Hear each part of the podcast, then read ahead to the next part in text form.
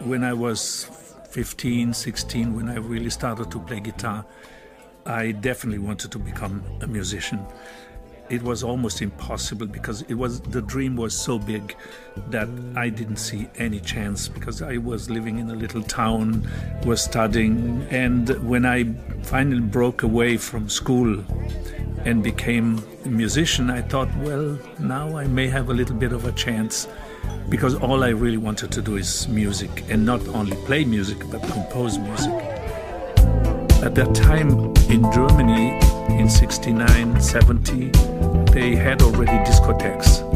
So I would take my car, would go to a discotheque, sing maybe 30 minutes. I think I had about seven, eight songs. I would partially sleep in the car because I didn't want to drive home. And that helped me for about almost two years to survive in the beginning.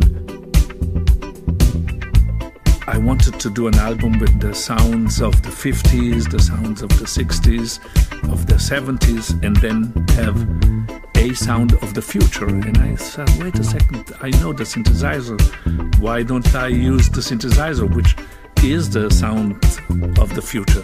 And I didn't have any idea what to do, but I knew I needed a click. So we put a click on the 24 track, which then was synced to the Moog modular. I knew that could be a sound of the future, but I didn't realize how much the impact would be. My name is Giovanni Giorgio, but everybody calls me Giorgio.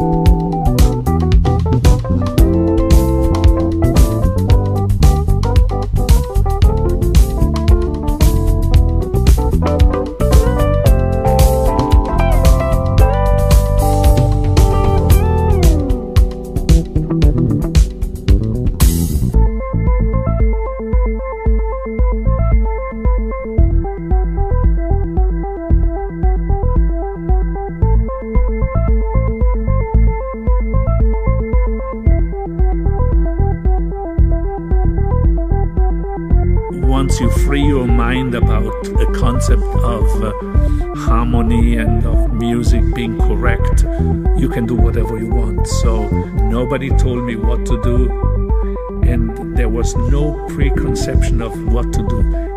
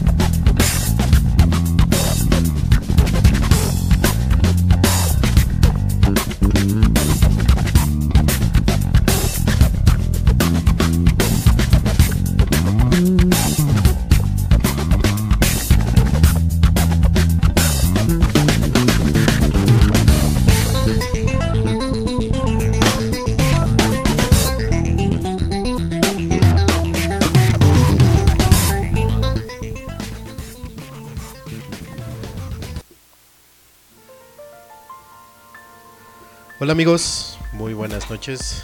Bienvenidos a la noche de, música, el episodio 020 de su podcast para ir comiendo. Que más bien sería como noche de tuberculosis porque dos de los micrófonos de este programa están enfermos de tos. Aquí enfrente, como siempre, está arroba PR Brenda Ibarra. Hola Brenda.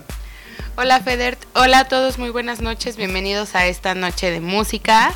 Esta noche tenemos una invitada especial, como lo prometimos la semana pasada. Ella es Terrón de Azúcar. Terrón, terrón. Terror de Azúcar. hola, Terror de Azúcar. Ay, hola, ¿qué tal? Este, hoy, hoy vamos a hablar de música, de pura música toda la noche. Entonces, si no les gusta la música, pueden ponerle al teacher López Dóriga. O, si no les gusta nuestra música. O si no les gusta la música que ponemos, sí, también. Le cambian. No, no es cierto. Quédense y aumenten nuestro número de, escuchas. Porque si no, nos quitan el programa. Denos corazón.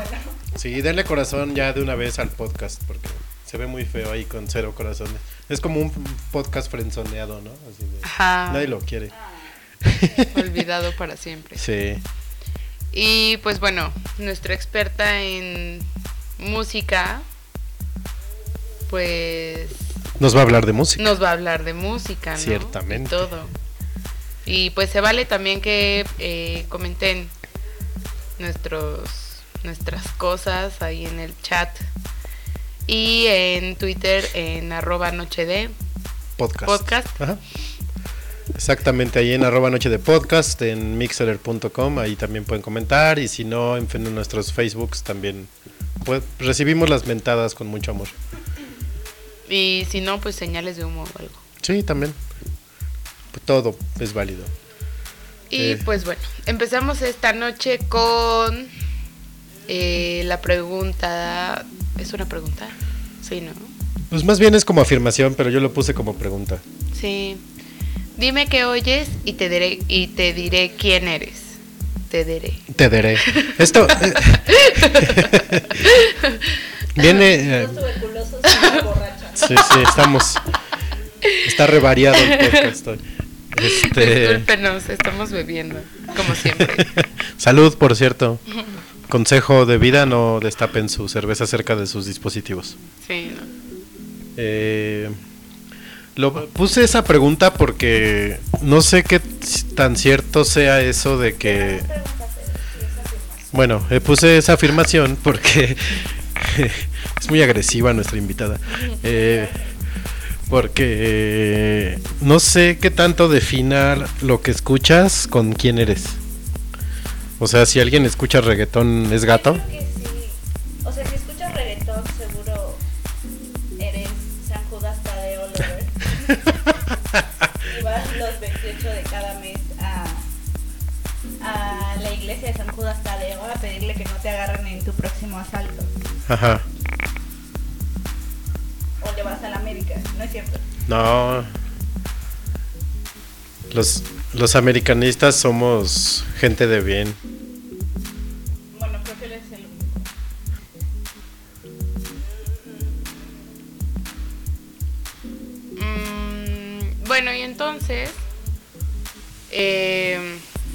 Bueno, déjenme contarles que esto no es como una suposición. Digo, obviamente hay como diferentes tipos de personas. Yo creo que de una manera inexperta todos nos hemos dado cuenta que a cierto tipo de personas les gusta cierto tipo de música, ¿no? Ajá. Este, por ejemplo, pues en la prepa los raros pues, se van al Vive, ¿no? Y después pues eres parte de los raros. Ajá.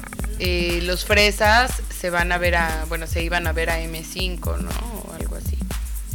Em, claro que sí. O Luis Miguel. O Luis Miguel o cosas así. No, pero yo sí creo que dependiendo de, de las diferentes subculturas Ajá. o esas, no sé, que son como tribus urma- urbanas, sí las define mucho el tipo de música que escuchan. Por ejemplo, a los hipsters que escuchan todo lo que no es mainstream o algo que seguramente todavía no se inventa. No sé, siento que, que igual, o sea, sí define mucho a los metaleros, por ejemplo, que son rudos o choppers o cosas así, ¿no? Y que escuchan todo el tiempo Metallica u otros grupos de metal que no sé porque a mí no me gusta el metal. O los que son eclécticos, por ejemplo, que a mí en lo personal me parecen personas muy histéricas porque bipolares prácticamente. Por ejemplo, yo Los que dijiste, Eclécticos, o sea, que escuchan de eclécticos. todo, que escuchan de. Ahí te. Tengo una hermana que si pone en Shuffle Swipe, eh, primero sale una canción de Edith Piaf y enseguida la que sigue es este, una canción, no sé, puede ser de la Sonora Dinamita. Entonces seguro está muy loca, o sea, debe ser bipolar o algo porque de estar cantando Edith Piaf a todo pulmón y después suena la Con, con el mismo gusto como que agarra el y todo. Pues muy seguramente sí, sí debe estar un poco, un poco loquilla. pues ¿O tú qué piensas, Fede? Pienso que te vamos a hacer repetir todo lo que dijiste porque no Sí. se oía tu micro.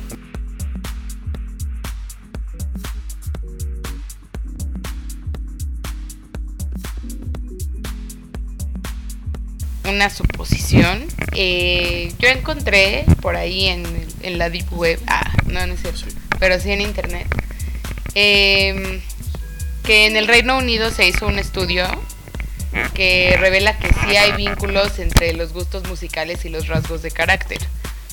Y hay datos curiosos, así como que los aficionados de la música clásica tienen muchas cosas en común con la gente a la que le gusta escuchar rock pesado. Y pues bueno, que incluso no, no podría verse como a simple vista. eh, igual por la forma de vestirse y así, pues obviamente no es igual. Pero el carácter puede ser muy parecido. Entonces, pues eso es. Bueno, este es como un dato de, de un psicólogo que se llama Adrián North. Este, ¿Qué dijiste, Adrián Uribe? Fue lo primero que se me vino a la cabeza. No, es Adrián North, de una universidad de Reino Unido. Y este. Y ya. Ah, No sé, yo, yo, yo creo que en parte sí, lo que más escuchas es lo que te define. Entonces,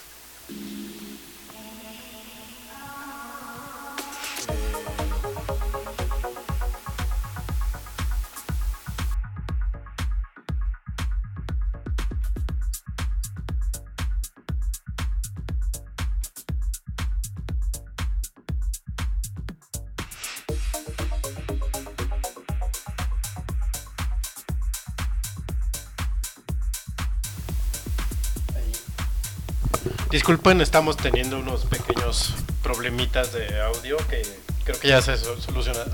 Ay. Es mi culpa, la tecnología me odia. Yo lo escuché la semana pasada y se oía muy bien todo. Ah, no, la semana pasada no hubo podcast. Bueno, una antes. Ahí ya, ahí ya nos escuchamos, creo. Bueno, entonces les decía que fue un estudio que se hizo en Reino Unido. Y para este estudio entrevistaron a 36 mil personas, donde se supone que sacaron como análisis sobre su carácter y sus gustos musicales. Y encontraron ese tipo de, de similitudes. Y los aficionados del heavy metal tienen un temperamento afable. ¿Qué es afable, Federt? Ah. Y eh, tienen falta de confianza en ellos mismos. Y faltas de ortografía también. ¿Sí? No, no sé. Mm,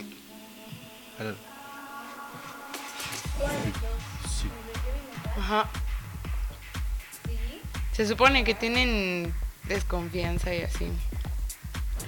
Este. mm, Ah, y dice el profesor North.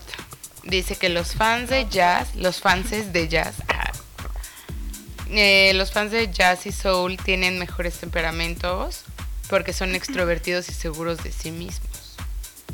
Órale. ¿Los de qué? Los de jazz. Pero el jazzista es como solitario, ¿no? También. El llanero solitario. Ah. El jazzero solitario. Ah, muy bien. ¿Sí? ¿Te parece? Pues sí, ¿no? ¿O no? ¿Quién sabe? O sea, no sé en, en cuanto a psicología, pero yo, por ejemplo, como les decía anteriormente, sí creo que, que las tribus urbanas sí se definen mucho por el tipo de música que escuchan, ¿no? Pero es, es como el. Como lo, el huevo y la gallina, ¿no? O sea, ¿nació primero la tribu urbana y luego el género? ¿O el género define a la tribu urbana? No, yo creo que el género define la tribu urbana, porque la música pues es masiva, entonces más bien como que Una. la música nos une, como Tecate. Ese es gol. Por cierto, Tecate ya nos deberían de Ah, patrocinar. no, no es Tecate, es Corona, ¿no? Me La- equivoqué. el Bueno, pero, whatever. pero ese era el Eso no fútbol, nos une, aparte. Bueno, algo así, Bueno, ¿me entendieron? La cuestión es que entonces, si más bien un grupo de personas elige un género que la identifique y ya se vuelve en tribu, ¿no? Sí, Ajá, O sea, como los reggaetoneros que van en manada a romper A lugares. Sí, por ejemplo, el, el reggaetonero pues tiene la necesidad de bendecir sus anjuditas, le gusta el perreo, entonces dice, ay, Tiene la música, necesidad de hacer desmanes en el metro y cosas así. esa música me, me gusta porque pues sirve para el perreo y ya adoptan el reggaetón como su género. Y ya después se vuelven reggaetoneros, ¿no? Podría sí, ser así. claro, muy bien. Sería- Descubrimos el hilo negro Sería como el... de tribus Sería como en Seattle que la gente es dep- depresiva, es triste, empiezan a tocar unos mugrosos con fran- camisas de franela, una música medio rara, entonces nace el grunge y los groncheros se identifican con ella porque pues, es triste, es melancólica, es depresiva. Exacto, muy bien, Fede. Hombre, andamos con todo. Me voy a enfermar más Deberíamos seguido. de hacer un estudio nosotros y venderlo. Estudio sociológico en festivales, por ejemplo. Eso estaría chingón. Y que nos paguen Basado nuestro en estudio, datos que de nos internet. financien una universidad, no sé cuál. La Universidad de la Barbacoa, por ejemplo. Ay, sí. Hay una universidad de la Yo quiero entrar a esa barbacoa. universidad. Sí, Sí. ya existe en el DF. La Universidad de la Barbacoa. ¿Y qué hay en la Universidad de la Barbacoa? Te enseñan a hacer barbacoa. Que es todo un arte. Sí. Chale. O sea, imagínate, desde cavar el hoyo, meter las hojas de, de maguey y todo eso. Qué chido. Bueno, ya nos desviamos un poco. Sí, la palabra Siempre barbacoa pasa. nos trae. Siempre nos pasa. Bueno, entonces suponiendo que este que la música define a la tribu, Por ejemplo, los ravers que son. Drogadictos. Ah, son yonkis, ¿no? pues podría ser yonkis. Yo sí creo que sí.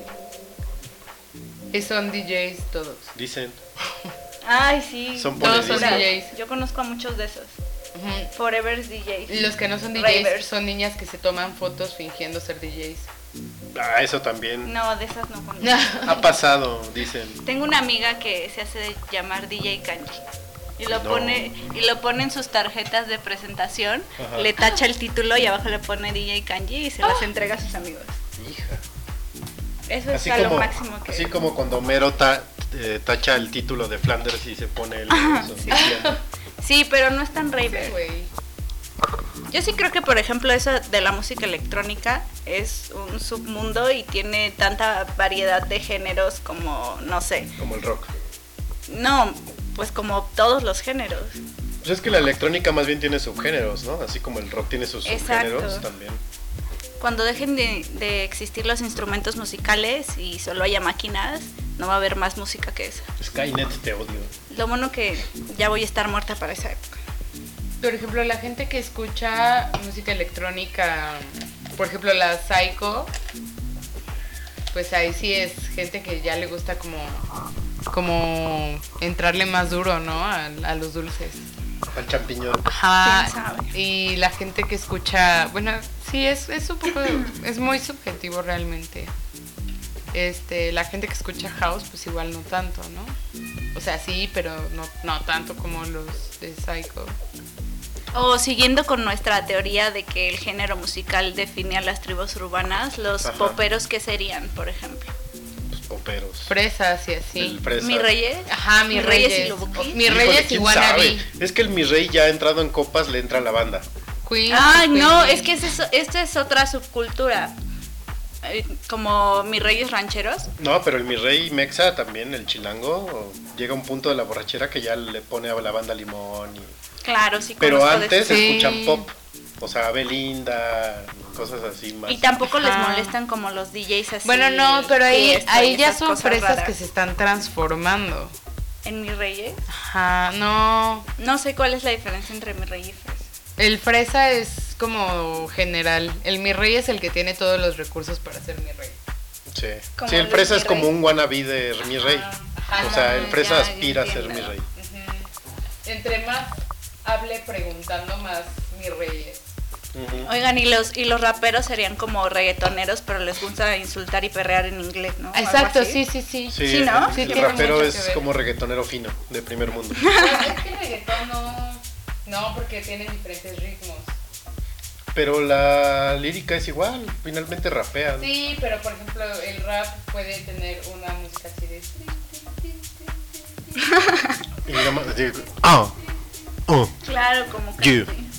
Ah. Y el reggaetón es. Ah, es toda una caja de ritmos. 100%. Sí, cierto. Beatbox, Brenda. Sí. Dejamos de transmitir porque Brenda va a hacer beatbox toda la hora del O programa. sea, nuestro fondeo va a ser beatbox de De hecho, una de las canciones las voy a, la voy a hacer solo con mi boca. Eso. Pero es real. Sí, son, sí. Son diferentes, o sea, es diferente tipo de música. Sí, pero digamos Pero que Es que a- es como reggae, muy- o sea, como rápido y, y Furioso. Y reggae. Pero la verdad, bueno, sí, ¿no? o sea, es. eh, Puedes decir que como el concepto de las canciones es parecido, ¿no? Porque sí lo Sí, es. puede ser. O sea, más Pero- sí. No, o sea, por ejemplo, a las mismas personas a las que nos gusta el hip hop, a lo mejor no nos gusta el reggaetón. Sí, es que Brenda es muy, muy fan del, Del reggaetón. Del hip no, hop. del hip hop. Ah, bueno. Estoy Pero- a punto de levantarme. e. Pero el reggaetón, el reggaetón sí, se- o sea, de repente sí se me pega una que otra canción, ¿no? Y luego se las canto, cuando, cuando romanceamos, se las canto acá. Y perrea. ¿Qué no, obviamente no. No, no perrea. Estoy mintiendo.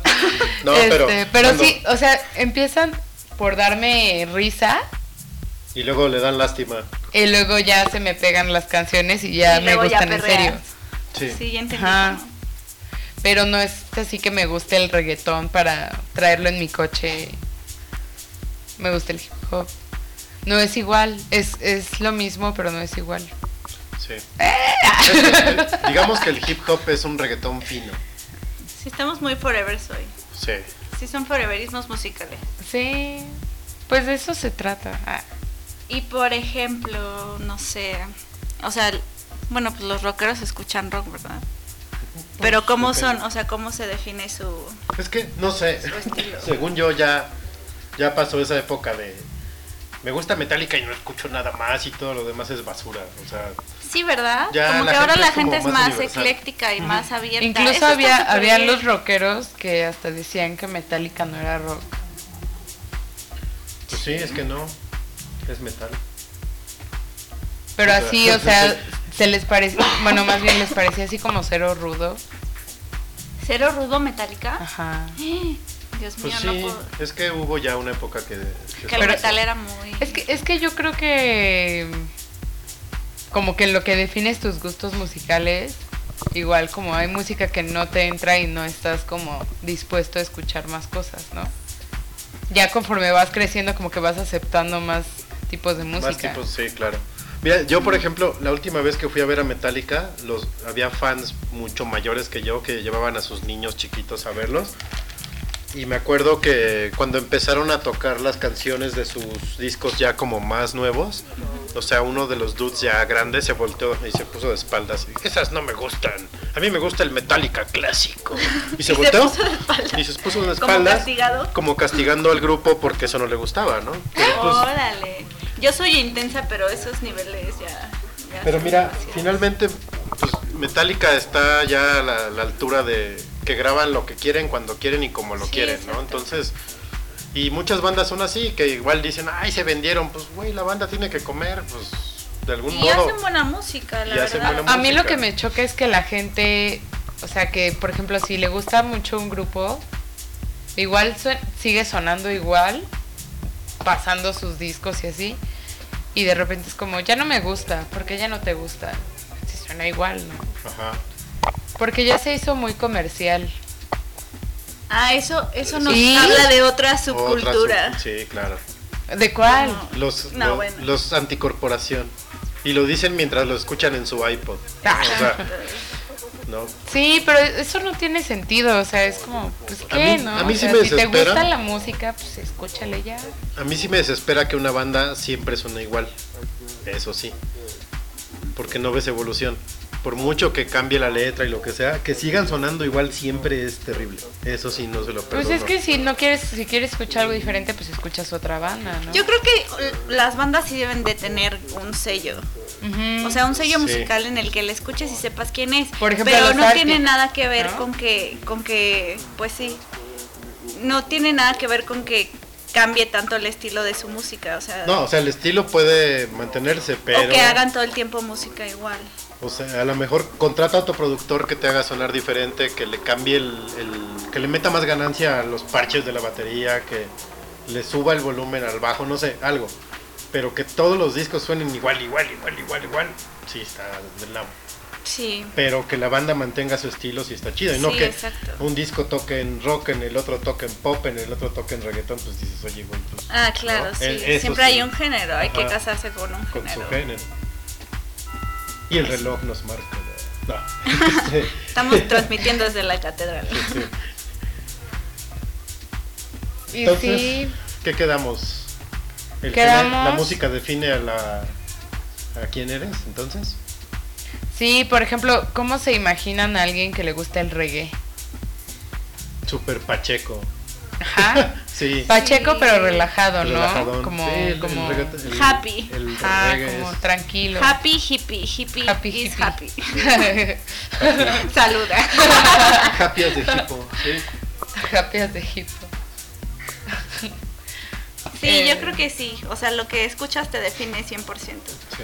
Ah, por ejemplo, yo sí, no sé, o sea, me ha tocado trabajar con personas y a partir de lo que, de lo, de su playlist o lo que escuchan en la hora Godín, puedo decidir si me cae bien o mal. No sé si eso esté bien o Sí, mal, no, pero, sí. pero me dice mucho el tipo de persona que es. Entonces, para mí, 100% lo que escuchas, eres lo que escuchas. Sí, porque a lo mejor no, o sea, para que alguien te caiga bien, igual no es como requisito que le guste lo mismo que te gusta a ti, pero sí como un género que te guste, ¿no? O sea, a lo mejor no es tu género favorito, pero si te gusta un género, pues puede ser que esta persona te caiga bien. Sí, yo creo que la música es una buena manera de conocer cómo es alguien. Sí, yo creo que en lugar O sea, de signos zodiacales no deberían va- ser estilos de música. Sí, igual no te va a decir todo sobre alguien, pero es un buen inicio. No, es que sí, imagínate, estás escuchando a. ¿Quién te late? Kaiser Chiefs. ¿No? Te vas al baño o por algo su, tu compu se apaga y regresas y ya están escuchando a, a Pandora y Etnita Nazario. Ay, qué horror. Así, ay, bueno, sí. Renuncio. boring, Sí, sí. Y yo tengo una pregunta. ¿Los escatos son primos hermanos de los cholos? Sí. ¿Sí? El, el escato nuevo sí. No. Porque antes, No, el, sí. antes el escato, el, original, el del 70, 80 era más surf. Escuchaban mucha El música escato surf. madness. Sí. Y después se les agrandaron los pantalones, se les Ah. bajaron y se les hicieron grandes las Pero no, pero no son iguales, ¿no? Como en su forma de ser. Ah, no. No, yo creo que no. Bueno, no, No, sé pero sí van si por ahí. O sea, sí es más pegado al O sea, se parecen cuando los ves, pero no son iguales. No, yo creo que no. El estilo de música sí es como bastante diferente. Sí, Los emos desaparecieron, ¿verdad? bendito. ¿Cómo se llamaba el género de música de los emo? Emo. Happy Punk. No. Sí, era Happy, Sí, happy ¿no? Punk y luego Emo. Yo iba en la prepa y había como millones. My Chemical Romance era Claro. la su bandera. Sí. Sí, es que ellos estaban muy confundidos porque por un lado eran emos y depresivos y Ajá. escuchaban happy punk. Qué ¿Cómo raro. es eso? Está, está raro, ¿no? Paramore también era emo. Ah, claro. Panic! at the Disco Paramore también no era emo. Sí, es, es música Green emo. Day cuando regresó Green ya Day. era bandera de los emos también. Sí, claro. Y se delineaban los ojos como Billy Joe y todo eso. Ese pobre Billy Joe, de veras. Le pegó mala edad. Sí, yo no lo he visto últimamente Eh, Chata no sé de qué nos habla. Dice que es ska, es de Londres. Luego dice que no es cierto, jamaiquino, no tiene que ver. Luego saca la lengua. Salud, chat. Este. Está borracha también. Saludos. Ah, de jamaiquino decía de los del reggae. Ah, sí, claro. Ah, sí, chata. Ah, Sí. no, no es cierto. No, pues sí tiene razón. Pues el reggae salió de ahí. Gracias a Bob Marley. Pues- el ska sí, yo creo que sí es. El ska es agricultura. No, bueno. Basta. Sí es como, como de Reino Unido o algo así. O sea, la primera banda de ska que yo tengo registrada en mi cabeza es Madness, Madness, sí. ¿no? Latinos. No sé si son eh, los papás del ska, pero como que me suena que sí. La verdad es que no tengo el dato, ver, pero... Ahorita te busco. Porque anduve buscando. Anduve haciendo un poco de investigación en mis ratos libres. No la busques, está lo de ti. Ah. Este. Pues sí, más o menos. Es que también tocaba Ska No Doubt, por ejemplo, cuando empezaron.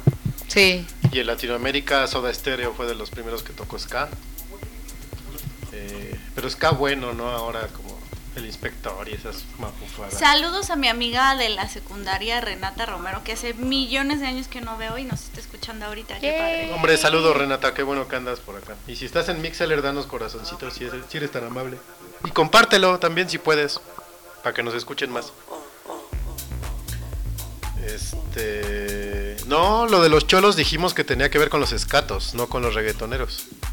Es que Chata ya nos está ahí. Chata, no nos estás escuchando. en el, en el chat. Bueno, ¿les parece que hablemos un poquito de la historia de la música? Así como ha ido por las, las décadas. Vas, Feder. Pasando por las décadas. Vas, Feder. Este. No lo vamos a hacer tan amplio porque, pues No la neta, acabaríamos. no acabaríamos, pero ¿te parece que vayamos de los 50 para acá? De los 50 a los 2000. Este.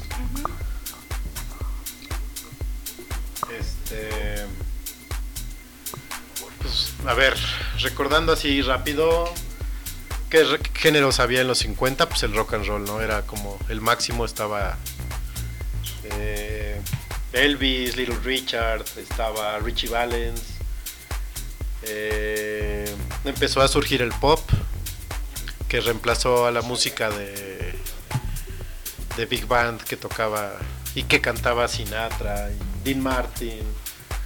Eh, casi todo lo que hubo en los 50 pues tenía que ver con rock, el rockabilly, el country, el blues, el R&B. Eh, y en los 60 fue como cuando como que ya se empezó a componer la música. Ya había más.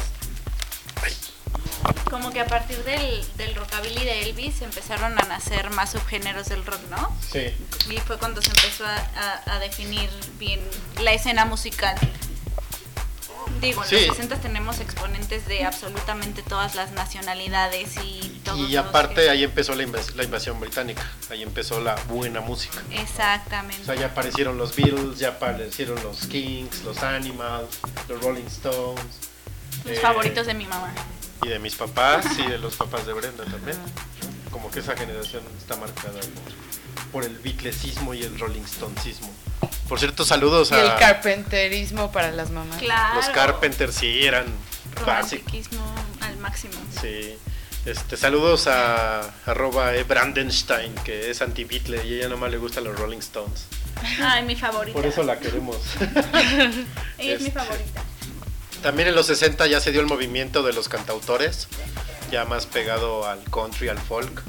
Eh, ya apareció El papá de Miley Cyrus. Bob Dylan. No, bueno. este, Sí, ¿no? Sí. Este. ¿Cómo se llamaba? No sé. Bill Ray. Billy Ray Cyrus. Billy Ray Cyrus, ajá. Es- y hay otra cantante chavita que su papá también era rockero, ¿no? No sé quién. Que también. ¿Popera ahora también? Popera, poperísima.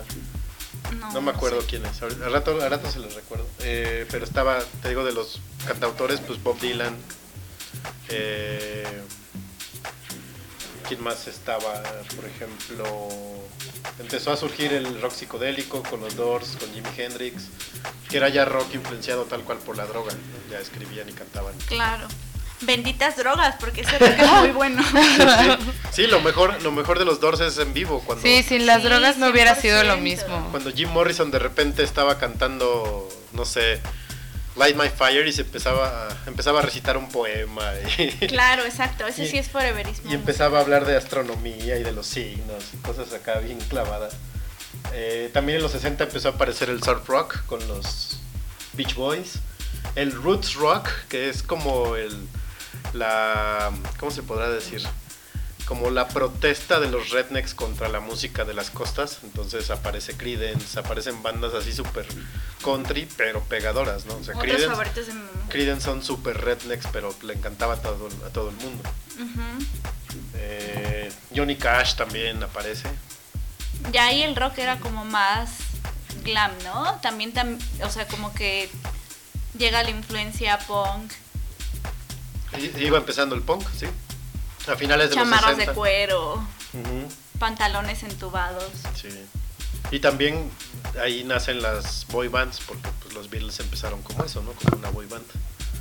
Ya después que la droga los llevara por otro camino, pues ya es otra cosa. Benditas drogas. Benditas drogas, again, ¿no? Luego ya llegamos a los 70 que tuvo como un resbalón ahí con la música disco. Que digo, está padre, pero Es bola. pero Sí. fue como la respuesta agradable a tanto rock y a tanto que digo tampoco era tan tan grave no el rock sesentero era inocentón y el de los 50 pues ni se diga no Este, Era orgánico. era orgánico y en los 70 Orgánico. pues ya aparece Donna Summer Gloria Gaynor Eh, en cuanto al rock pues ya aparece empieza a aparecer el hard rock el arena rock el heavy met- metal ya suenan bandas como Alice Cooper, Deep Purple, Led Zeppelin, Queen. Black Sabbath, ACDC, Kiss, Aerosmith, Van Halen. Y El classic rock, el- lo que el podríamos rock, llamar. ajá, el papá de- Melenas exuberantes. el papá de nuestro rock actual, de nuestro indie rock. Eh, se separan los Beatles y Paul McCartney decide crear Wings. Eh, también aparecen The Eagles. Y del punk ya empieza a sonar Ramones, eh, Blondie también. Empieza Elton John, Eric Clapton. el- aparece el rock progresivo ya súper clavadote. Con Yes, con Genesis, con Pink Floyd. Pink Floyd es una banda. Benditas drogas otra vez. benditas drogas. Y malditas porque pues nos dejó sin mucha gente muy valiosa, ¿no? No, pero no los hubiéramos conocido tampoco. Pues sí, también. ¿O tú crees que sí? Yo tengo la teoría que no. Aparece el glam rock también con David Bowie. Y empieza a aparecer el soft rock, que es como un rock marica, con Rod Stewart, eh, Fleetwood Mac. Y otros más rebeldones, el punk rock con los Sex Pistols y The Clash. Y... También hubo una decadencia ahí, ¿no? Yo Sí, creo. O sea, el sí. punk es bueno, sí marcó, marcó una época, década, o sea, tiene su época, Pero es malo. pero pero es malo, Es chafa, exacto, está mal es hecho, o chafa, sea, sí. Sus con tres acordes de guitarra, o sea, O sea, y en Sid toda Vicious, la canción. Sid Vicious no sabía tocar ni leer música, entonces... Sí, ¿no? sí, sí, sí. Ojalá hubiera vivido en esa época porque sí hubiera podido hacer música. Sí, claro. bueno, ahora, ahora nada más le das play a dos canciones y ya eres DJ. ah, claro, ahora voy a ser ¿no? DJ. Mi amiga DJ. Todo el mundo es DJ. Ese debería ser un hashtag. Y bueno, llegamos a los 80, eh, es la década de MTV. Empieza a aparecer el video musical. Eh, Bacaláctica. Bacaláctica. No sé si sería en los 80. O en los 90, ¿no? Los 90, pero en los 80 era puro video. Puro maldito Ahí video. sí era música. Este, sí, de hecho, recuerdo mucho cuando vi por primera vez en MTV el video de One de Metallica, que mendigo video du- duraba casi 14 minutos, era glorioso. Eh, pero en los 80 el pop fue el que dominó totalmente. Eh, ahí estuvo Michael Jackson, Madonna, eh, Prince, Whitney Houston, Janet Jackson, los New Kids on the Block. La época de oro del pop. Sí, Tina Turner, Lionel Richie, Cindy Lauper, Wham, George Michael, Pet Shop Boys, Depeche Mode, Erasure. Y aparte, aparte de ser puro pop y muchos grupos que eran what- One Hit Wonder, también era mucho marica, ¿no? Digo, gay, perdón. No se me vayan a ofender. Somos tolerantes aquí. Somos no tolerantes. Entonces, Incluyente. mira, pues ahí estaba George Michael, este, estaba... ¿Cómo se llamaba el que cantaba la de Camaleón? Boy George, ¿no? También super guy. Eh, los Pet Shop Boys también son lo máximo en gayez que hay. Este aparece el dance, aparece el new wave, era como que mucha música bailable y medio rompecorazones, me estoy muriendo porque me dejó, ¿no? Algo así. El rock se Lo que mantiene, es el pop ahora todavía. sí, como es el pop. Bailable rompecorazones. El rock se mantiene con Queen, The Leppard, Motley Crue, Bon Jovi, Quiet Riot, Europe, Twisted Sister, Poison, Whitesnake, Cinderella. Empieza. Hubo un boost ahí también, ¿no? El, el boost que hubo más fue el del glam, ¿no? Sí. Con Poison, con Motley Crue, este.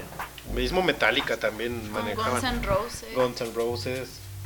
Eh, el Arena Rock se mantiene con Styx, con Rush, con Journey, Foreigner. Y empieza a aparecer el thrash metal, gracias, bendito sea. Aparece Metallica, Slayer, Anthrax, Megadeth, Skid Row. Y ah, como a respuesta del éxito que empieza a tener ese tipo de música, aparece un rock más tranquilo. Con Bruce Springsteen, con Tracy Chapman, Tori Amos, YouTube, Bon Jovi.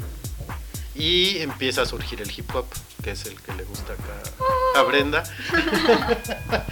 empieza a aparecer Ron DMC, los Beastie Boys, LL Cool J, Public Enemy, Ice-T, que era un hip hop así crudote, muy. ¿Cómo se podrá decir? Muy de protesta, todavía como muy. de nos, nos siguen. Este. Nos, nos siguen discriminando y protestamos Porque y queremos ser parte. negros. Porque somos negros y aún no somos millonarios. Joe Joe. Ajá. Ajá. Eh, en eh, se empieza a dar también en Inglaterra el movimiento post-punk con Siouxsie and the Banshees, con Bauhaus, Joy Division, que ya luego se forma Love and the Rockets eh, y New Order. Y quién más? Eh, The Smiths también, ¿no? Esa Eh, época también fue buena. The Cure empieza a sonar cada vez más, The Police es cuando alcanza su, su pico de talento. Y en el New Wave está Duran Duran, Dire Straits. Y también ya empieza a surgir más fuerte el heavy metal con Iron Maiden, Judas Priest y Motorhead. Y de ahí nos pasamos a los 90, muchachos. Mis queridos educandos. en los 90, no sé, Pues estuvo Faye. Ah, en los 90 estuvo Mercurio, Fey. Claro, cómo no recordarlo. Timbiriche. Voy a Timbiriche confesar algo. Quiero 90. hacer una confesión. Timbiriche empezó en los 80. Ajá. El primer concierto al que fue en mi vida fue a los 8 años y fue un concierto de Mercurio porque mi hermana era teenager y era la fan más fan de, de Mercurio. Ándale. O sea, sí empecé, o sea, imagínate, fue mi primer concierto. Qué horror, pero. Ah, pero igual ni tenías idea de qué era. Mm, mm, En los, este, los 90, no, no sé. Igual porque ya me agarraron más grande, pero según yo, es de las como peorcitas épocas de la música. Con todo y... Era como trashy, ¿no? Perdón, sí. Sí, era música trashy. Sí, pues aparece el grunge, ¿no? Yo creo que ahí empieza la decadencia de toda de, de la historia de la música. O Fue sea, como la peor 90. época de todo, ¿no? De la ropa. De la también. ropa, la música, la Sí, ahí fue como, what the fuck, ¿qué le está pasando a la humanidad? Ajá. Ahí empezó todo el problema. Sí, pues eh, ahí por ejemplo aparece el grunge, la música alternativa que le decían. Eh, está Nirvana, Jane's Addiction, los Red Hot Chili Peppers, Alice in Chains, The Offspring, eh, R.E.M., Soundgarden, los Count- Counting Crows, Google Dolls, Third Eye Blind, The Smashing Pumpkins. Y también empieza a aparecer como el movimiento girly, ¿no? Porque empezó a sonar For Non Blondes, Alanis, Tori Amos, este, Las Destiny's Child. las Destiny's Child, sí, empezaron en los y 90. las mujeres empezaron a tomar Eh, ahí parte de la escena musical No considerable. Doubt, eh, Hole también. Britney Aparece Spears. No nos olvidemos. de- Britney Spears, aparece Beck, eh, Stone Temple Pilots, Pearl Jam. Y empieza como, ahí empieza el movimiento indie que ahorita, perdón, que ahorita ya nos domina. Eh, aparece Sonic Youth, Pixies, The Flaming Lips. eh, se mantiene Green Day, The Offspring, aparece Blink 182 y aparece un género que a mí se me hace pésimo, la verdad. Discúlpenme los que todavía les guste escuchar ese tipo de música, pero el new metal es basura. ¿Qué es eso? Eh, era mezclaban metal con rap, ¿no? ¿Y eso Entonces, cómo es? el- el- a lo mejor lo- los, pioneros que son Fate No More, Rage Against the Machine, Incubus suenan bien, Cypress Hill, ¿no? Pero Korn, Limp Bizkit, Slipknot, Linkin Park y System of a Down, Mm, Dios mío. 100%. y había otros que No me disgusta en su totalidad. No, Creo yo- que hay cosas peores. Ah, no, sí, hay muchas cosas, pero, pero había como un grupo que cantaban una que se llamaba Butterfly. No, ya sé cuál. Yo, my baby, yo, my little- ya sé cuál. Hijos de su madre. my butterfly. Sugar, ¡Ay, baby. no! ¿Ya la ubicaste Sí, esa? sí, sí. Terrible. Aparte creo que un dude de esos ya se murió. El Señor. De sobredosis. Seguramente. Creo que sí, ¿eh? Sí. Eh, se sigue manteniendo Metallica, Anthrax, Pantera surge con mucho poder. Aparece Slayer, eh, Marilyn Manson surge también.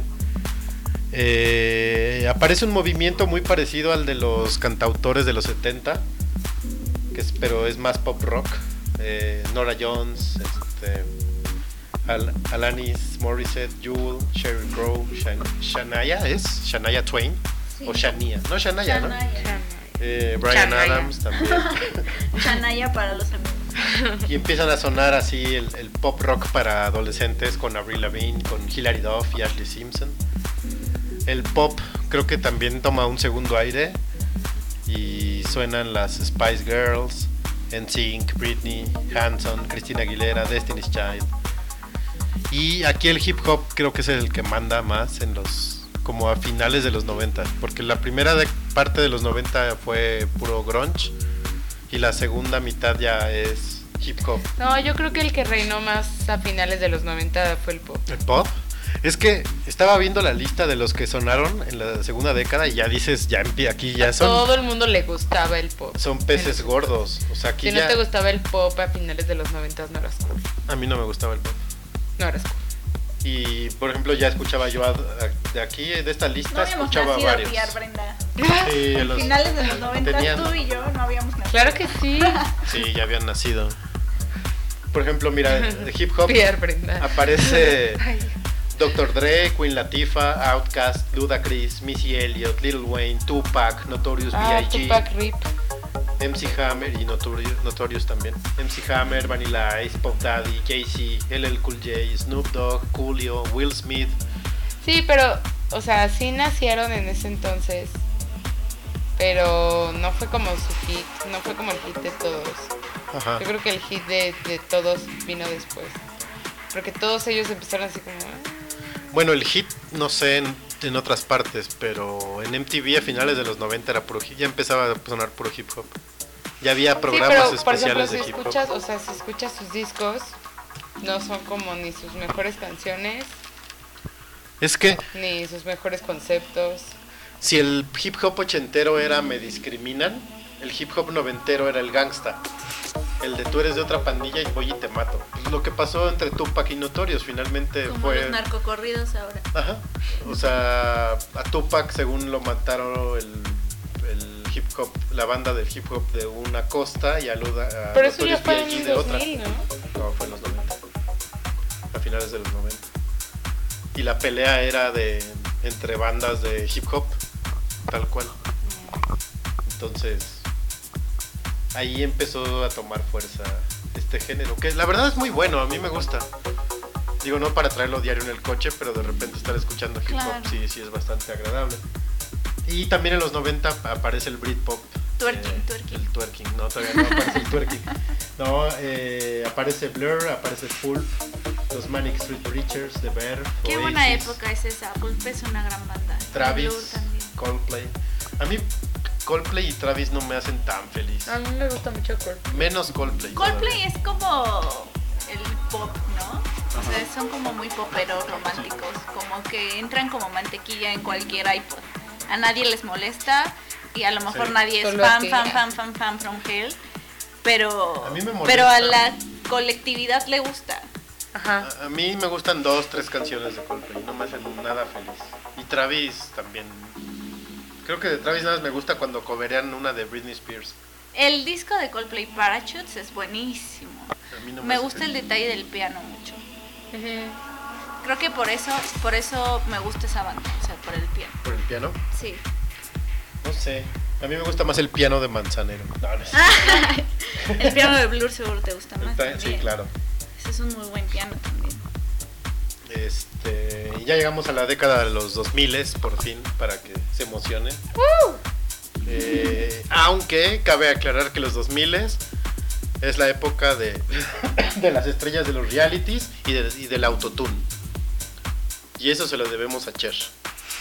¿A Cher? Casi todas las bandas de los 2000 usaron el autotune. El efecto de la canción de Believe. Claro. Do you believe? Pero, por ejemplo, ese efecto se lo adueñó Kanye West. No, y todos. Pero ya cuando empezaba a ser como... Oh, sí, ya Cuando empezaba a ser más pegajoso Kanye. Y de hecho, ese tonito, como que el mundo olvidó a, a Cher. Por Kanye. Sí, porque o sea, hubo un tiempo en el que todo el mundo como que hasta bromeaba con canto como Kanye y le hacían así, Sí.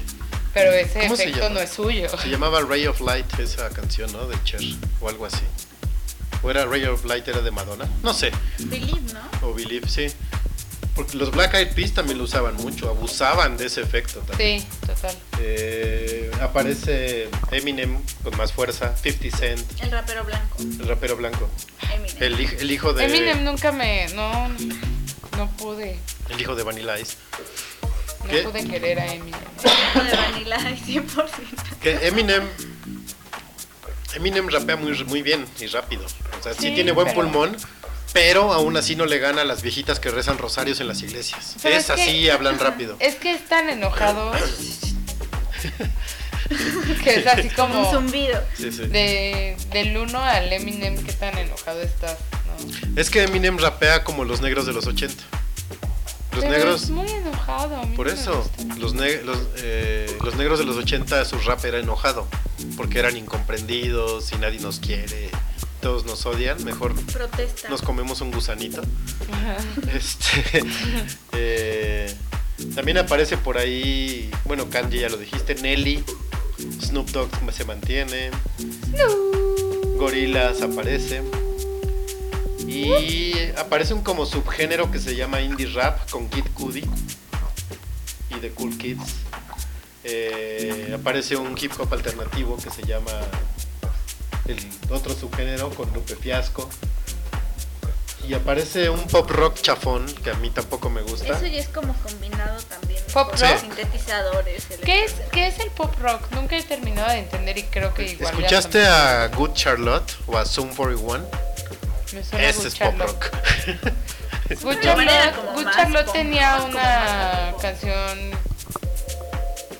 The All American Rejects, Fallout Boy. Ese era que me gustaba. Tenía que terminar la idea, perdón. Weezer, Muse. Muse es pop rock. Ah, ok, ok. Bien hecho, pero The es pop rock. es The pop Killers es pop rock. Y esos también ya aparecieron por ahí en los 90. Me gusta el pop rock. Eh, el popsismo aparece con- de mujeres con Avril Lavigne, con Pink, Anastasia, Kylie Minogue. Que Kylie empezó desde los mucho. 80, pero A ver, pero ¿qué tienen en común Avril Lavigne con Kylie Minogue? pues es pop. O sea, Avril Lavigne no tocaba rock. No, pero pues su música no es ni parecida. No, pues es que no tiene que ser parecida. También es pop Nelly Furtado y no tocaba igual que Kylie. El- Digamos que tienen diferentes productores. Sí, sí. Ah. Unos, unos más talentosos que otros. Lady Gaga aparece también. Selena Gómez, Miley Cyrus, Que Lady Gaga pues ya se fue, ¿no? Rihanna. Pues sacó un disco que hace un año. Fue el último disco que sacó. Pero pues ya Pero- no. Pues es que Lady Gaga era concepto, ¿no? Era como es que visual. estuvo muy cañón cómo llegó, Pues ¿no? sí. Fue como, oh, Llegó con todo y se fue Sin nada. sin decir nada. Se fue Ahí como se- las chachas. Sí. ajá. Ahí se aplicó el, este, lo que rápido empieza, rápido acaba, ¿no? Pues es que sí, fue. Quién sabe, igual y regresa ya con cosas mucho más extravagantes. No, eso nunca pasa. No. Britney lo intentó. No sé, pero Lady Gaga es como un personaje raro. Seguro a lo mejor está tramando algo afuera de la escena musical y va a regresar con. Sí, igual. algo. Yo digo que es culpa de una su director teatro, creativo no sé, que anda ahí de juez. ¿Qué? Que anda ahí de juez el director creativo. Ah, sí. sí. Y pues la ha descuidado un poco. Es que el ¿Anda de director creativo anda de juez En un en reality. reality De de The Voice. coreografías. No, Ah. da- eh, De baile. Órale. Que a Fede le gusta ver. No, hombre. ¿Cuál es? Le gusta acá. Le- Ya, ya me lo pegó. La La, gran verdad sí me. competencia Abby. ¿Cómo se llama? La ¿Ah, sí? gran competencia Sale Abby. en Bi- Biography Channel. Con la creadora y coreógrafa de Las Pussycat. Pussycat Dolls. Es que por aquí andaban. Ah, Ahorita las metí y reí bastante. ¿no? Sí. Porque a todos les dice, tú podrías ser un Pussycat Doll. Ajá. No, bueno. Pero todo el tiempo, todo ese es su comentario estrella. Y se salen de la competencia. Se echan a correr. Vámonos. Ellos bailando ballet. sí. Aparece también, regresando al tema de los 2000 eh, El reloj. Ah. un heavy metal medio raro con los Deftones, con Audioslave, con Evanescence, con Stain. con- Evanescence no es como Papa gótico. Sí, Es ¿no? como un gothic rock Sí. o pop o whatever, lo que sea. O sea, Algo. es como un gótico pop. Mira, si tu, si, Algo así. si tu género tiene tres palabras diferentes ya no sirve y no va a trascender. Como Como ese, le pasó a. Ajá. como Evanescence. Ajá. Eh, aparece ya con más fuerza el emo, con My Chemical Romance, con Paramore y Panic at the Disco. Ah, Eh, Panic at the Disco me gustaba mucho. A mí me gusta una canción de Panic! at the Disco. Más bien, la voz del vocalista es muy buena. ¿Qué género es? ¿Cómo ni, ni sé los géneros de los Eh, según donde investigué era emo. ¡Ah! Soy emo. Hola, Sí. soy Brenda y soy. Y soy emo. Hola, soy arroba PR Brenda Ibarra y soy, Soy emo. Eh, empieza a aparecer el garage rock, que ya es como la parte buena y, y bien hechecita de los divertida. 2000 con The Rapture, con Strokes, The White Stripes, los Yeah Yeah Yeahs, Franz Ferdinand, The Killers, que también The Killers es pop, es más pop rock Sí, que garage rock. Eh, Interpol, The Hypes, Jet, los Arctic Monkeys, Block Party, Kaiser Chiefs, The Libertines, Radiohead. Eh, empieza a sonar más el indie rock con Arcade Fire, con MGMT, The, Shi- The- The Shines, como dice por ahí. Como dice el tío, los Shines, Vampire Weekend y obviamente el RB con Beyoncé y Usher. Es buena Perdón. Beyoncé fue. ah, bueno, no, porque estaba. en-. Y ya pa- llegamos a los 10 miles, que no sé cómo se digan, los dieces, la década de los dieces que estamos viviendo ahora, eh, con un pop de pues raro, porque está muy muy variado, ¿no? está Keisha, Jennifer López, Kelly Clarkson, Es, Pitbull, esa Kesha eh, empezó fuerte y. Pero, o sea, no empezó tan fuerte, pero estuvo cañón como su primer sencillo pegó. ajá, Y este. Y ahora, pues igual la, la está haciendo como de Pitbull. Sí que canta con todos, ¿no? Ajá, pero. De hecho canta con Pitbull, no sé cómo no sé cómo no implosionó el universo ahí. Pero. O sea, como que manejan un género raro, o sea, es un pop que igual tú lo escuchas la primera vez y no te gusta, ¿no? Sí. Porque yo, yo sé que yo no soy la única persona en el mundo que piensa que Timber apesta. Bueno, al principio.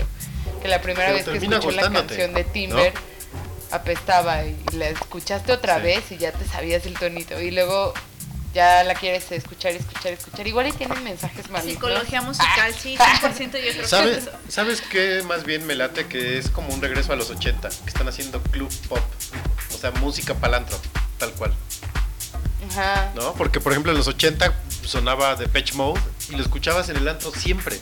Lo, lo peor es que está esta música para el antro, entre comillas. Ajá. Y vas al antro y no la dejan como es.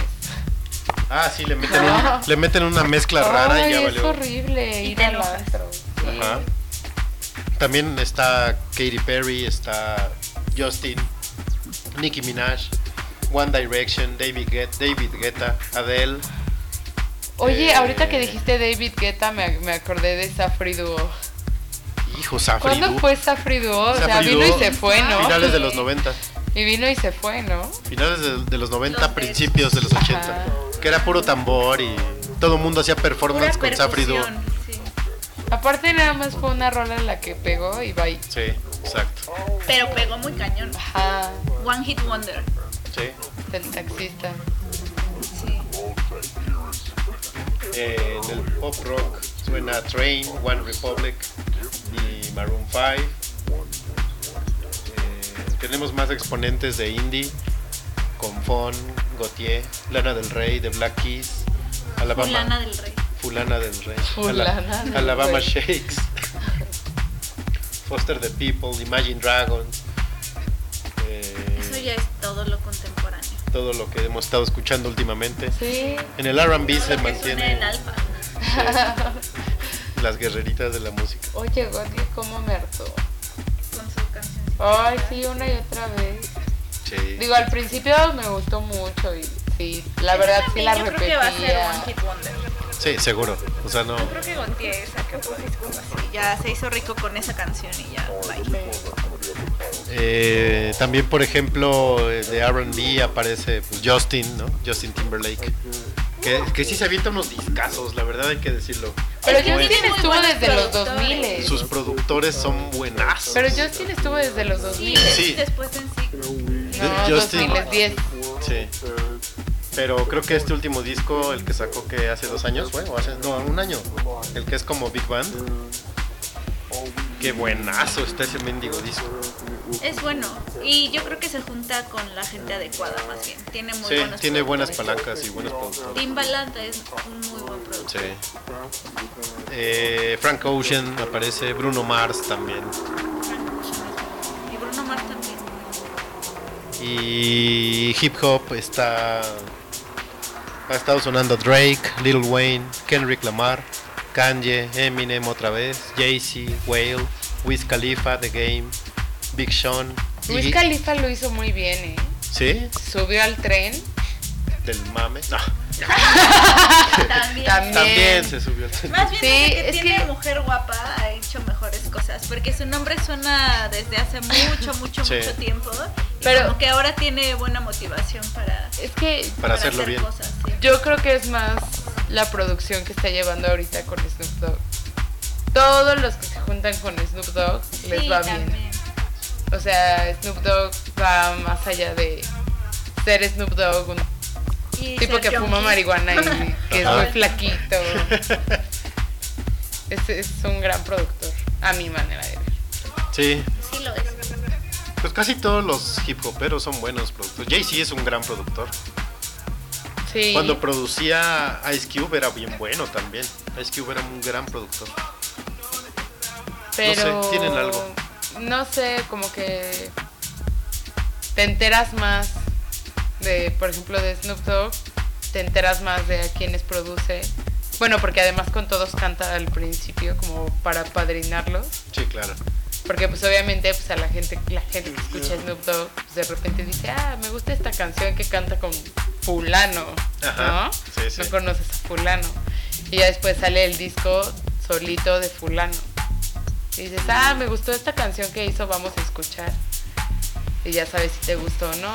Y hay otros que no son así. ¿Cuál es el otro disco que escuchamos de un chavito hip hopero Ah, hijo.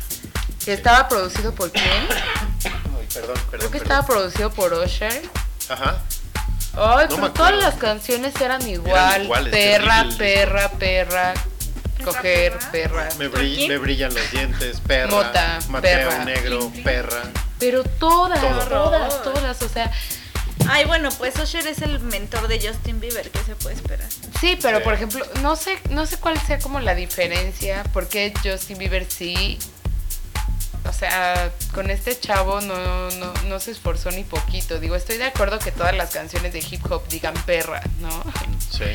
Bueno, Pero- las de Snoop Dogg todas dicen mota. ¿no? Ajá. Ese- ahí está el cambio. Sí, pero, o sea, por lo menos haces un cambio en la estructura de las letras o un cambio en la historia, ¿no? Que estás contando en la música.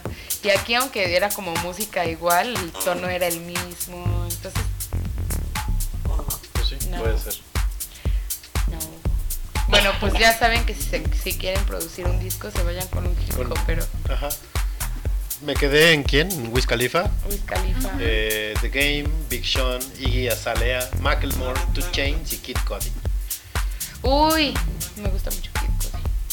En rock suena, bueno, ha estado sonando entre otros Kasabian, Arctic Monkeys, Coldplay, Noel Gallagher's High Flying Birds, que no era mala banda esa de Noel Gallagher.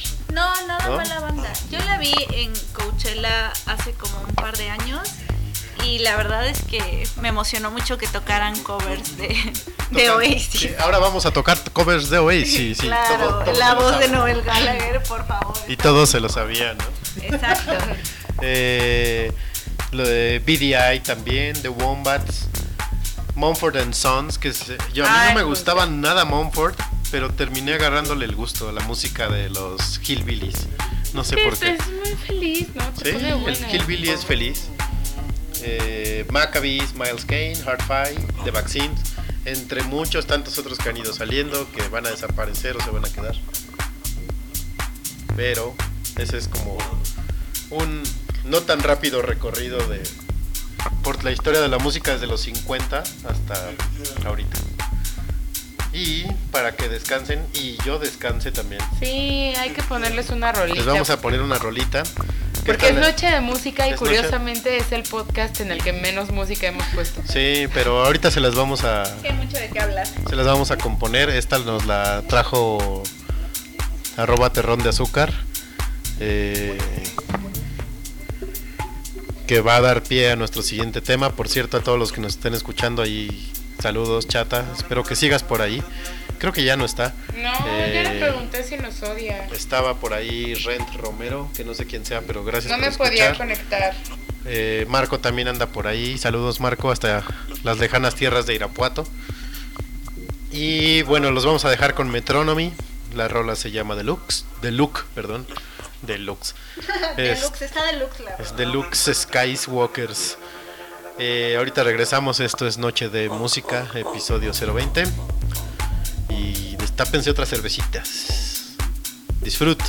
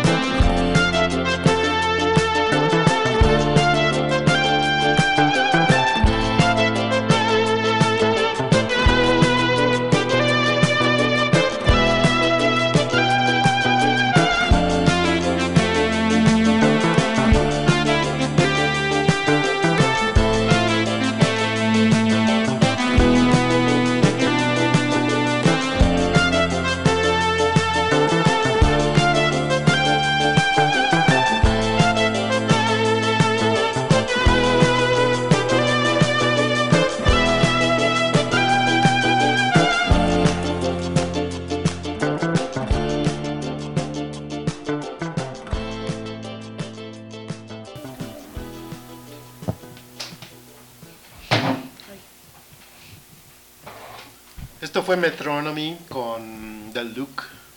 Buena rola que nos pasó aquí Si quieren escucharlos en vivo pueden ir al Corona Capital, que es un festival feo, pero va a estar metrónomo. Y justo precisamente llegamos al punto por el que vino nuestra invitada, que es para ¡Yay! hablarnos de festivales. Eh, Pero ¿por qué dices que el corona es feo? Bueno, Digo, yo nunca he ido, pero... Ahorita que te dé como un breviario de lo que pienso de lo que tiene que ser un festival, te vas a dar cuenta. Bueno, igual y si no has ido, no. Pero cuando vayas, vas a hacer como un comparativo y te vas a dar cuenta de por qué es un mal festival. Ok. Yo la verdad, o sea, soy de las personas que piensa que no hay nada en el mundo como un festival de música. Es mi actividad favorita por hacer. Entonces, ver a tus músicos favoritos rodeado de miles de otros fans crea un ambiente que no puede ser replicado en ningún otro lugar. O sea, ni en vacaciones, ni en, no sé, sea, en ningún otro lugar. Como, como, o sea, los que somos fans ahorramos nuestro dinero desde un año antes. Ajá. Entonces, eh, esperas un año entero y cuando se acerca la fecha, preparas tus mejores outfits para ir, los más alocados o los que vayan de acuerdo. Me incluyo, yo soy de ese equipo, Team Festivales. team Festivales, hashtag Team Festivales. Y la verdad es que sí creo que, que un festival es lo más cercano a una utopía. O sea, no existe nada mejor para mí, la verdad ¿Un festival es lo más cercano a qué? a una utopía. Como lo máximo, o sea, no hay un lugar mejor, es como lo, ideal. Lo más perfecto, pero que nunca va a existir. Exacto. Ah, ok. Es, te voy a decir por qué, es un lugar en donde las personas pueden ir y dejar el mundo atrás, divertirse, relajarse, amarse los unos a los otros, ser Iu. como lo máximo de la humanidad, ya sabes, como, como no sé, el máximo respeto por, por las otras personas. Ajá. y disfrutar de buena música en vivo, creo que no hay, Sí. no hay nada que pueda resultar mejor, por eso es una utopía. Eh, igual y ya soné muy ñoña, pero no pretendo sonar más ñoña sobre los festivales, pero tienen el poder de cambiarte la vida durante unos días. No es como escuchar música en tu iPod, ni como ir a un concierto una noche nada más o escuchar tu canción favorita en un bar. No tiene nada que ver con eso. Es un escape, literal, un escape en donde te despiertas y escuchas música y te vas a la cama con el sonido del último setlist que escuchaste en tus oídos. Entonces, a lo largo del año, bueno, ahora vamos a hablar específicamente sobre festivales, a lo largo del año, principalmente en verano, se llevan a cabo cientos de festivales en todo el mundo. Entonces, ahora preparé una lista de los 10 a los que todos deberíamos de ir antes de morir. Justo eso te iba a decir. Uh. Eh, ¿Cuáles son a los que debemos ir si nos gusta la música? Bueno, empezamos.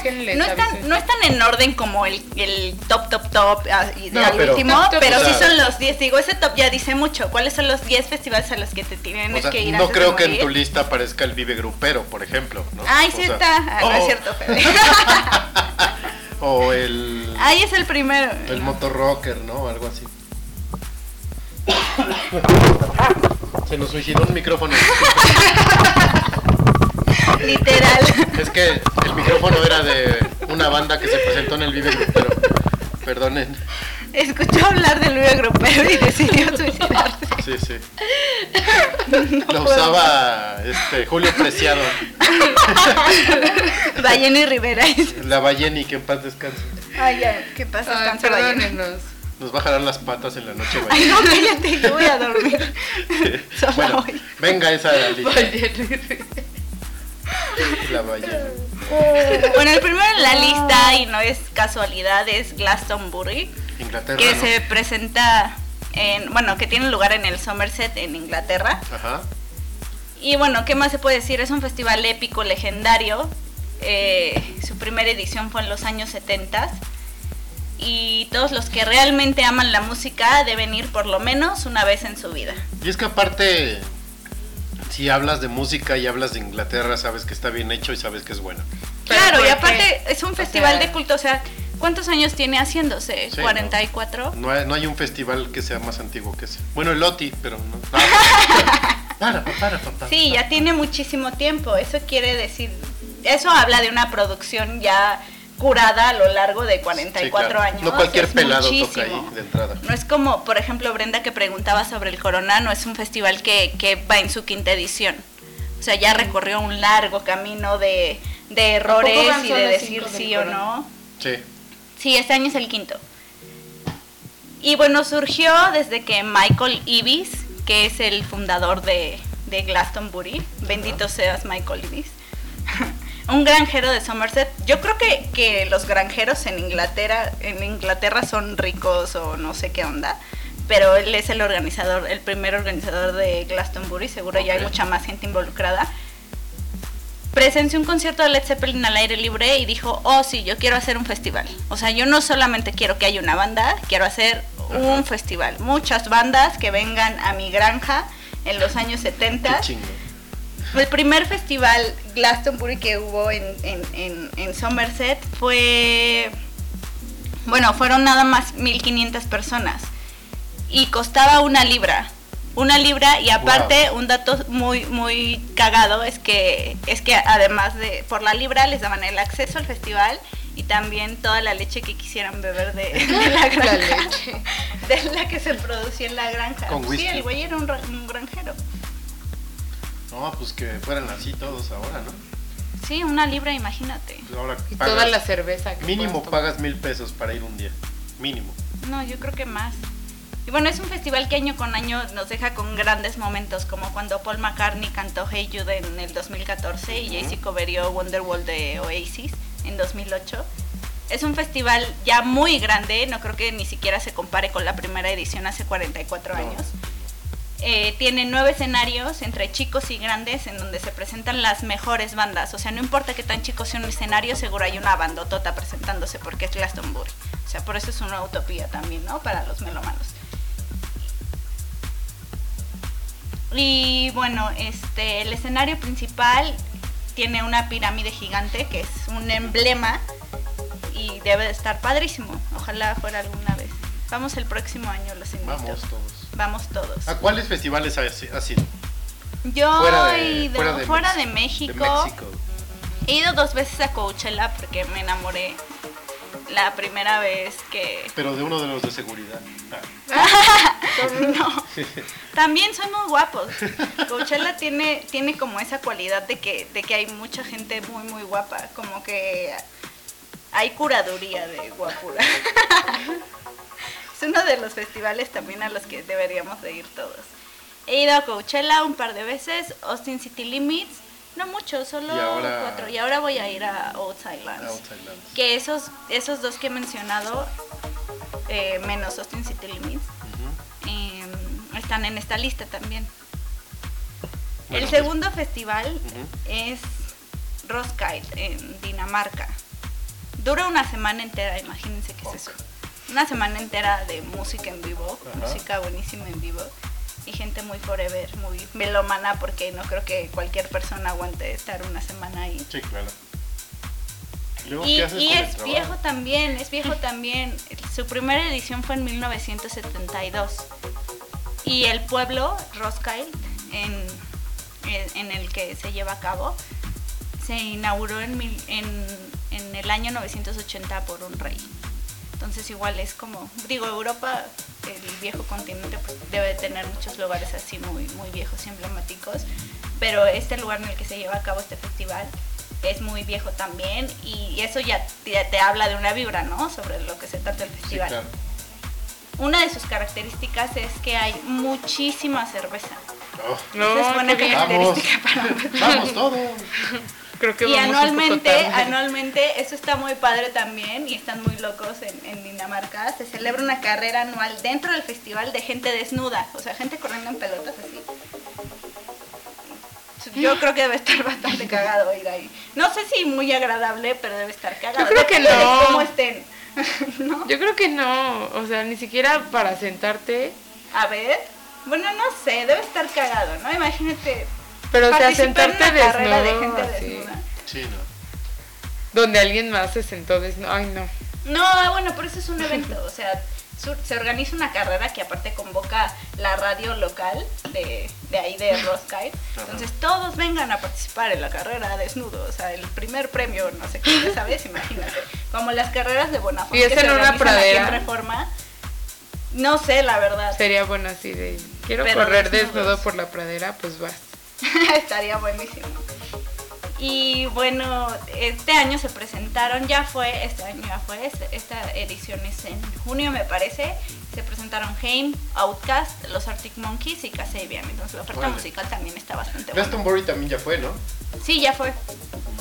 Acaba de ser hace como un mes más o menos. Este, el tercero en la lista es el Exit Festival que se celebra en Novi Sad, en Serbia. Ándale. Ganó en 2013 y 2014 el award al mejor festival de los European Festival Awards. No sabía que existía esa premiación, No, pero debe estar tampoco. buena. Sí. Y se lleva a cabo dentro de un fuerte que data del año 1700. Órale. Entonces también está cagado. Habla de muy buenos lugares. Lo que yo pienso de los festivales es que son una atmósfera completa. O sea, tratan de armarte. Los organizadores, los buenos organizadores, no como los del Corona,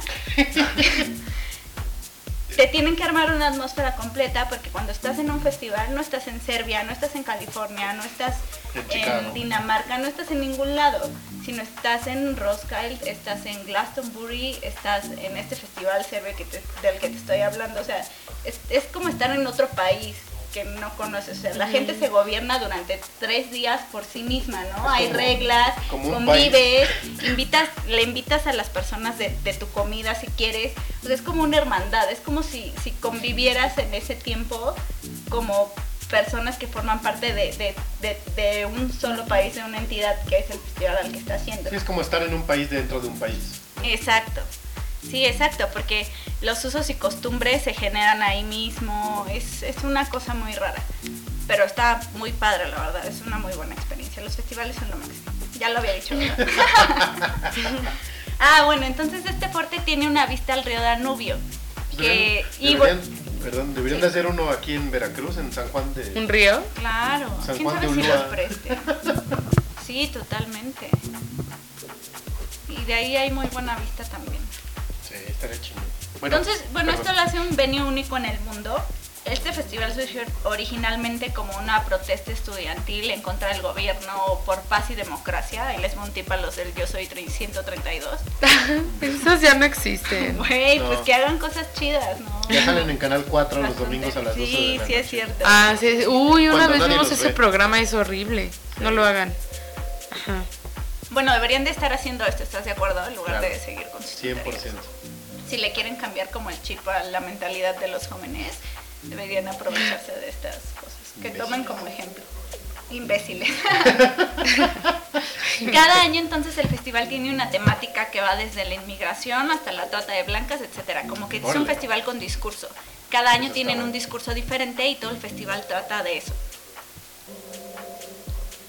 El siguiente en la lista es el Tomorrowland, que es por muchos dicho, o sea, por la crítica es el mejor festival en el mundo. De electrónica, ¿no? Pues de todos, porque, o sea, no tiene mucho que ver el género en los festivales, más bien todo gira alrededor de la buena producción. Pero no es en su mayoría el cartel de. Ah, sí, Tomorrowland es un, es, un, es un festival de música electrónica.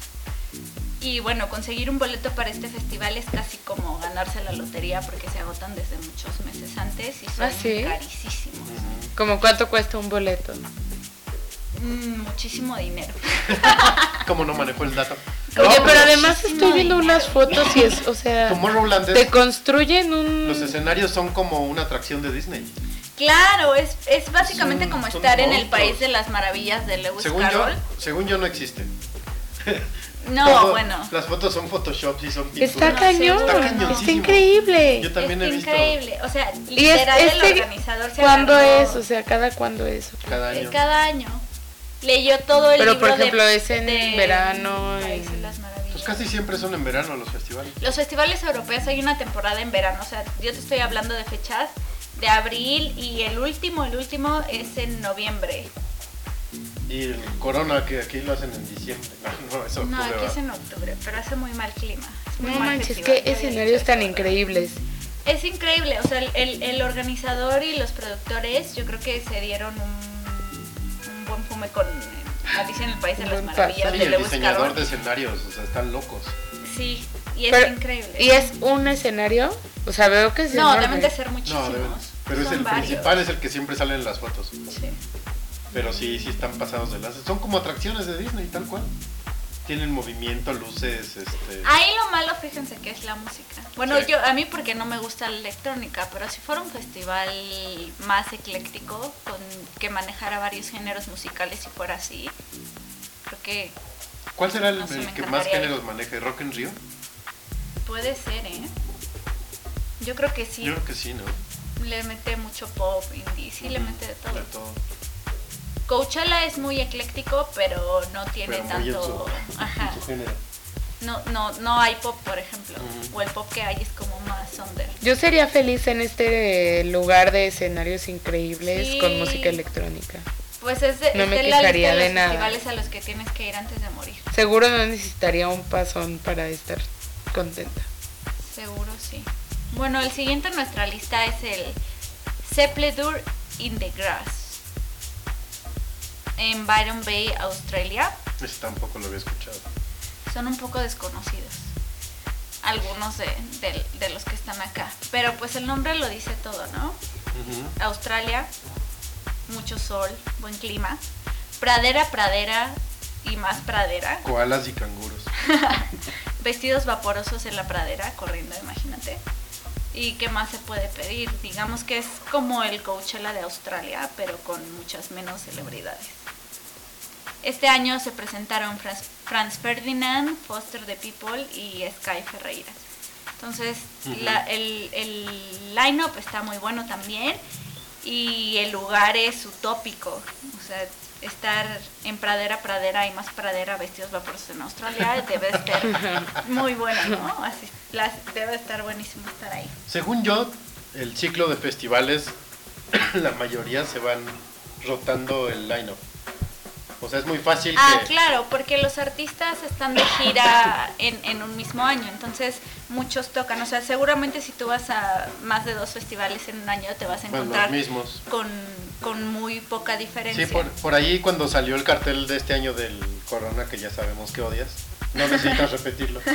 eh, alguien se quejaba de que, ay, le están copiando el cartel a Austin City Limit. Ay, por Pues, favor. Austin City se lo copia. Por eso no me gusta el Corona, va gente bien Glastonbury.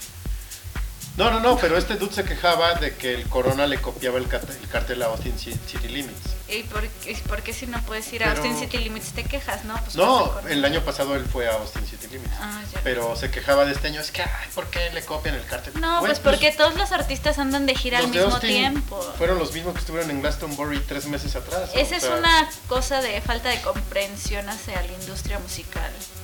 Digo, eh, y el Sí, Corona sí. no va a traer artistas nuevos. Igual copian cosas y lo hacen mal, pero pues así son los festivales. Sí, ¿no? y no lo hacen mal, o sea, es que, bueno, ya después tendremos, podremos hablar sobre el corona en específico. Agárrense, pero- gente de Corona, que guillotina. Seguro no pueden dormir porque yo los odio, idiotas.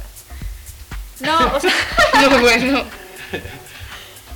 es una onda más de producción, o sea, no Sí. se trata de line-ups. Me queda claro que tienen todo el bardo del mundo para atraer a la gente que quieran de los mejores festivales.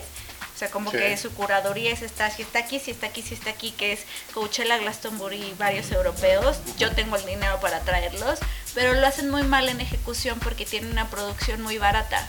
Y Deberían de gastar más en, en producción que, que en contratar a artistas de line-ups de festivales que son realmente muy buenos. Sí, igual podrían traer a, no sé, dos lineoferos muy chonchos y lo demás que se gastan, invertirlo en producción. Sí, eso es lo que les falta. Yo no me quejo del line-up, pero un festival, como ya lo creo que lo estoy dejando muy en claro, involucra muchas cosas más que un line-up. Sí, no, no, nada más es la música.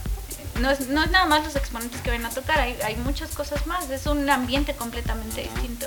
O sea, cuando estás en el Corona te sientes en... Ni siquiera te sientes en México, sino en un lugar, sino en un lugar muy feo de México. Muy feito. Muy feito. Bueno, sigue con tu lista. Perdón la. Este, el, el siguiente festival es el Siget Festival en Budapest, en Hungría. Ajá. Igual dura una semana completa y adivinen cuánto cuesta. Es muy barato. idea. ¿Cuánto? El equivalente a 300 dólares por toda la semana. ¿Neta? Sí, vamos mañana, ¿no? 300 dólares todas, ¿no? Pues es que en Budapest. Toda la semana. Budapest no sale ni en los mapas de Bing. no, bueno. Se Pero ¿qué tiene de grandioso este festival y por qué es tan barato? Pues seguramente es muy barato porque a ella le sale muy barato. Por la ciudad. Por la ciudad, ¿no? Se lleva a cabo en la llamada Isla de la Libertad. Eso ya dice mucho también de que es un festival. Que es una isla en el Danubio. O sea, una sola isla en el Danubio. De la que no tienes que salir si no quieres porque hay camping, regaderas, tiendas y todo lo que se necesita para sobrevivir. Este festival nació como una idea para revitalizar la escena del rock en Hungría después de la era comunista y se ha convertido en uno de los, e- de los eventos más populares en Europa, pues porque va gente de todos lados, ¿no? Entonces el festival no está solamente lleno de húngaros, sino va gente de, de, de toda Europa. De Hungaria, como dice Homero. no, bueno. Y el line-up está muy bueno. Este año incluye nombres como Kings of, Queens of the Stone Age, iba a decir Kings of Leon, pero no. O sea, los Queens of the Stone Age, Imagine Dragons, Placebo y La. Entonces es un festival bastante bueno. Pero ¿cuánto? A lo mejor lo que te ahorras en el boleto del festival Te te, sale en el avión, vuelo, ¿no? ¿no? ¿Cuánto Sí, costará un vuelo a claro. Budapest? Quién sabe, no tengo idea, nunca he ido. Seguro en una lana, pero es muy barato. Les voy a hacer una comparativa. Aquí el abono del Corona cuesta aproximadamente dos mil pesos. Ah, sí. Y este festival cuesta 300 dólares por una semana. Por una semana y en Budapest. No, está cañón, es mucha la diferencia, ¿no? Habrá que ir. Y bueno, pasando a los que están de nuestro lado del charco, Ajá. tenemos a Lola Palusa en ¿Todavía Chicago. existe? ¿Todavía se hace Lollapalooza? Por supuesto, se va. Que, oye, que estamos a 30 mañana. Sí. ¿Mañana empieza? No, el viernes entonces. Viernes. El Porque. El el viernes es sábado y domingo. sí. Ah, mira, yo pensé que ya no se hacía. No, ¿cómo crees? Ahí sigue. Recibe a 300 mil personas anualmente y se está expandiendo alrededor del mundo en ciudades como Israel, Chile y Buenos Aires. Pero pues la mejor opción sigue siendo la original en Chicago. Claro. Este año se presentan Eminem, Kings of Leon y muchos otros. Es un festival. Estoy viendo que también se va a hacer en Argentina. Sí, Argentina también es una de El año las pasado sedes. fue en Chile. Nos dice mucho de alguien que es súper experto en esta industria porque es el organizador, Perry Farrell, que es el vocalista de James Addiction y pues es alguien que lleva la escena musical mucho, mucho tiempo y seguro 30 se sabe de industria de la A a la Z. Entonces, es un buen festival y que un festival tenga expansión habla de su buena organización. ¿no? Yo Sí, creo. claro. Y bueno, vamos por el siguiente que es Outside Lands, al que voy a ir la siguiente semana, que se celebra en San Francisco. Ajá. No lo conozco, pero de las cosas que encontré en internet es que hay mucha comida. A Fede le gustaría ir ahí. Y a Pierre Brenda también. De la mejor que puede ofrecer San Francisco y también se le llama como un apodo el Beer and Wine Land. Se habla muy bien de él. O sea, debe ser el paraíso de, de la cerveza también. Cerveza y vino. Debe tener una muy buena oferta. Y se trata del festival más verde de Estados Unidos, con un escenario entero que funciona con energía alternativa y el 75% de los desechos que produce se reciclan. El hipismo del San Pero Francisco. ¿cómo que energía alternativa? Sí, que no usan fuentes eléctricas para darle energía al escenario, han de usar otra cosa. Solar. o- Sí, Son yo creo que es hippies energía allá en San. Francisco. Mucho hippie, mucho hippie. Y sí es mucho hippie porque se lleva a cabo en el Golden Gate Park, que es aquel lugar que albergó el movimiento hippie en el recordado Verano del Amor en 1967. Ujú. Pues eso, suena bien. Sí, va a estar bien bueno. Y este año van a estar, bueno, encabezan el, el line-up Kanye West, The Killers, Los Arctic Monkeys, Kelly también va a estar. Hay, hay, hay muchos artistas. El line-up está muy bueno, la verdad. Si alguien quiere, tengo un boleto extra. Me sobra, me falta. me sobra, me sobra, me sobra un boleto. Bueno, todavía está por confirmar, pero si alguien se siente atraído por ir a este festival, Adelante. manifiéstese. Yo me siento atraída por Kanye. Qué horror. O sea, no por él. Porque él es muy Fuertes feo. declaraciones. sí, suena muy mal. Bueno, el siguiente en la lista, y es el número 9, o sea que ya esta lista le queda uno más, es Burning Man en Nevada. Y que es otro festival de una semana completa. Más de estos, por favor, yo quiero que todos sean así. Y más que un festival de música, es una fiesta hippie que se celebra en el desierto de Nevada. No. Ay, Entonces, ya vi. Es famoso por su mentalidad contracultural, la desnudez de sus asistentes y sus fogatas, por eso es Burning Man. Y en el año pasado se presentaron PDD y Sean Combs. Entonces, Yo creo que yo no Debe sería gran, feliz gran, con gran tanta arena y así, tanto es que es el polvo. desierto. El desierto es muy mágico. Pero yo creo que no podría ni respirar. No, no, sí puede, seguro. Mucha más gente ha sobrevivido. Entonces, totalmente. El décimo, y no por eso menos importante, Coachella, en California. El festival más famoso de Estados En Unidos. Indio, California. El más fancy, ajá, en Indio, California. Es mal- el más fancy, el más fashion, en el que todas las celebridades quieren estar para tener exposición. Y el que contrata muchas celebridades para que vayan también. O sea, es como una. La comunicación ahí es muy bidireccional. Es un verdadero paraíso. Tiene el mejor line-up, la gente más guapa y aparte desnuda No, bueno. buena vibra, bueno, es increíble, la gente es buenísima vibra, todos somos amigos, todos vivimos felices en comunas hippies, nos compartimos todas nuestras drogas y más, ¿no? Año con año se recuerdan las mejores colaboraciones en este festival y muchas sorpresas musicales. ¿Quién va a olvidar al, al holograma de Tupac? Nadie. Nadie. O sea, es algo que ya pasó a la historia. Estuvo Y que afortunadamente me tocó ver en vivo. Gracias, Dios me ama. El parque es hermoso, hay mucha pradera para correr en vestidos vaporosos o desnuda, como mejor prefieras. Y caracoles gigantes dejando espuma en lugar de baba. O sea, eso en ningún lado de la vida te lo ¿Y encuentras. qué hace la espuma? ¿Los baña? No, pues pasa el caracol, así, el caracol gigante de Mm. colores muy bonito. Y en lugar de baba va dejando espuma. Entonces la gente se acerca y agarra la espuma y la avienta o es muy feliz. ¡Qué bonito! Es una cosa muy bonita. Astronautas e instalaciones increíbles. Palmeras de colores. Y los atardeceres del desierto que son increíbles. Morados, azules, verdes. Colores que nunca ves ni... Ni en pintura, diría. Mira, Paris Hilton va a. Coachella. y- Sí, van muchas celebridades.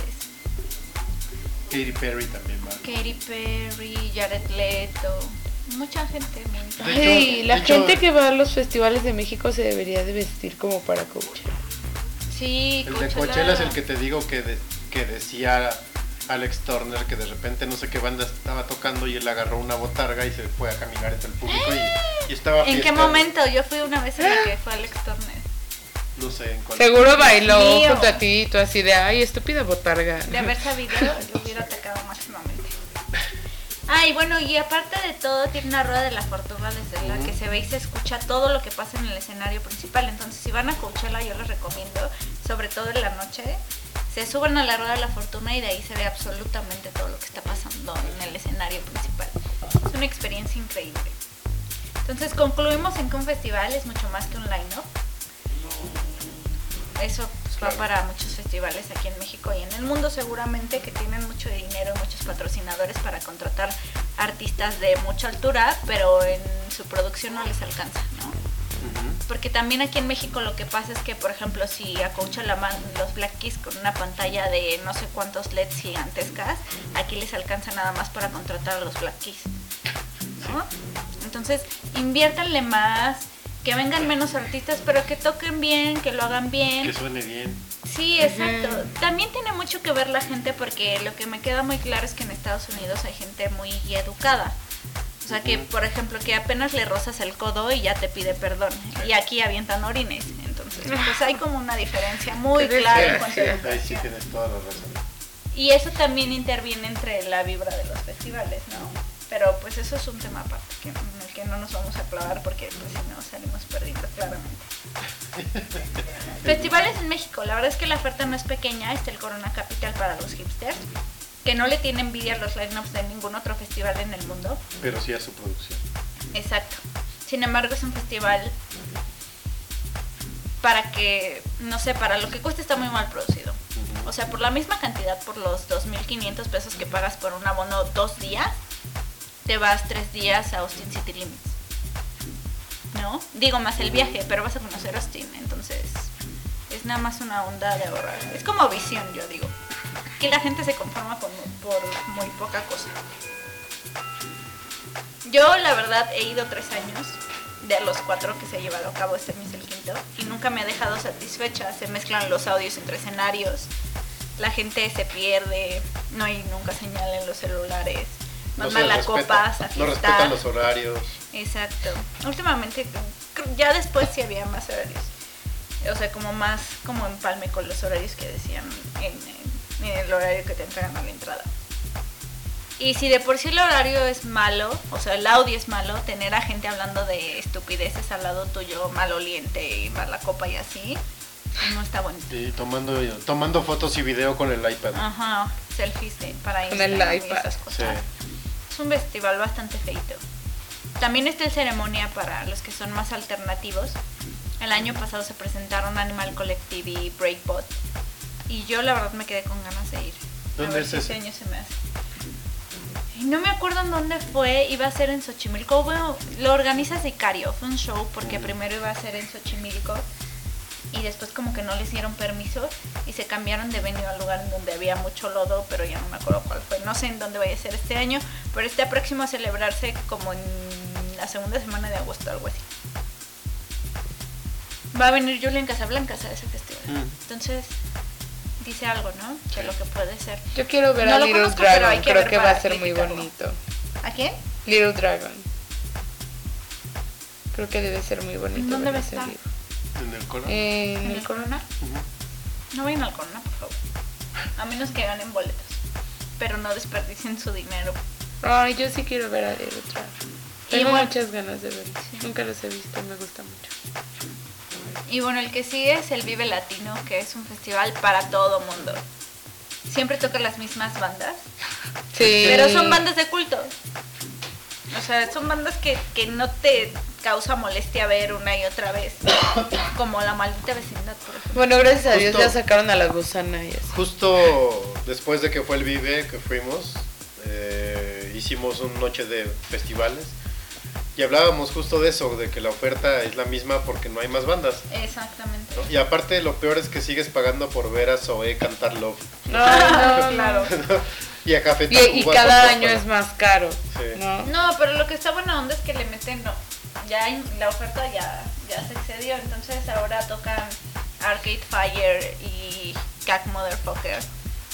Y es muy buen escaparate, sigue Sí, siendo muy buen sí, sí. escaparate para bandas Claro. mexicanas. Además, el hecho de que sea más caro, la verdad, no sé, Sí, lo ha hecho. hace que haya una mejora en la gente que asiste. La verdad. O sea, hace que el ambiente sea como más relajado, que no sé. Sí, yo, yo, yo sí he visto mejora de los primeros vives que fui a los de ahorita. Sí, la gente se comporta sí ha mejorado más. mucho. Es más tolerante, yo creo. Es que es, es tan variado, que la oferta musical es tan variada que va gente de toda. Y eso permite que haya más tolerancia también. No, no es gente como tan clavada. Y aunque, Y está padre. y aunque se quejen y lloren de, de que, ay, cada vez van menos latinos, pues, Pues, ¿qué prefieres? ¿Oír una banda nueva que cante en inglés o a escuchar a Alex Lora cantar Metro Valderas? No, o sea, La terminal de la DO. Ya sacaron al Tri, ¿no? Este año no estuvo el Tri. No, ni los Pero- No, Cadillacs. bendito Pero creo que estuvo por Es que siempre. se rotan.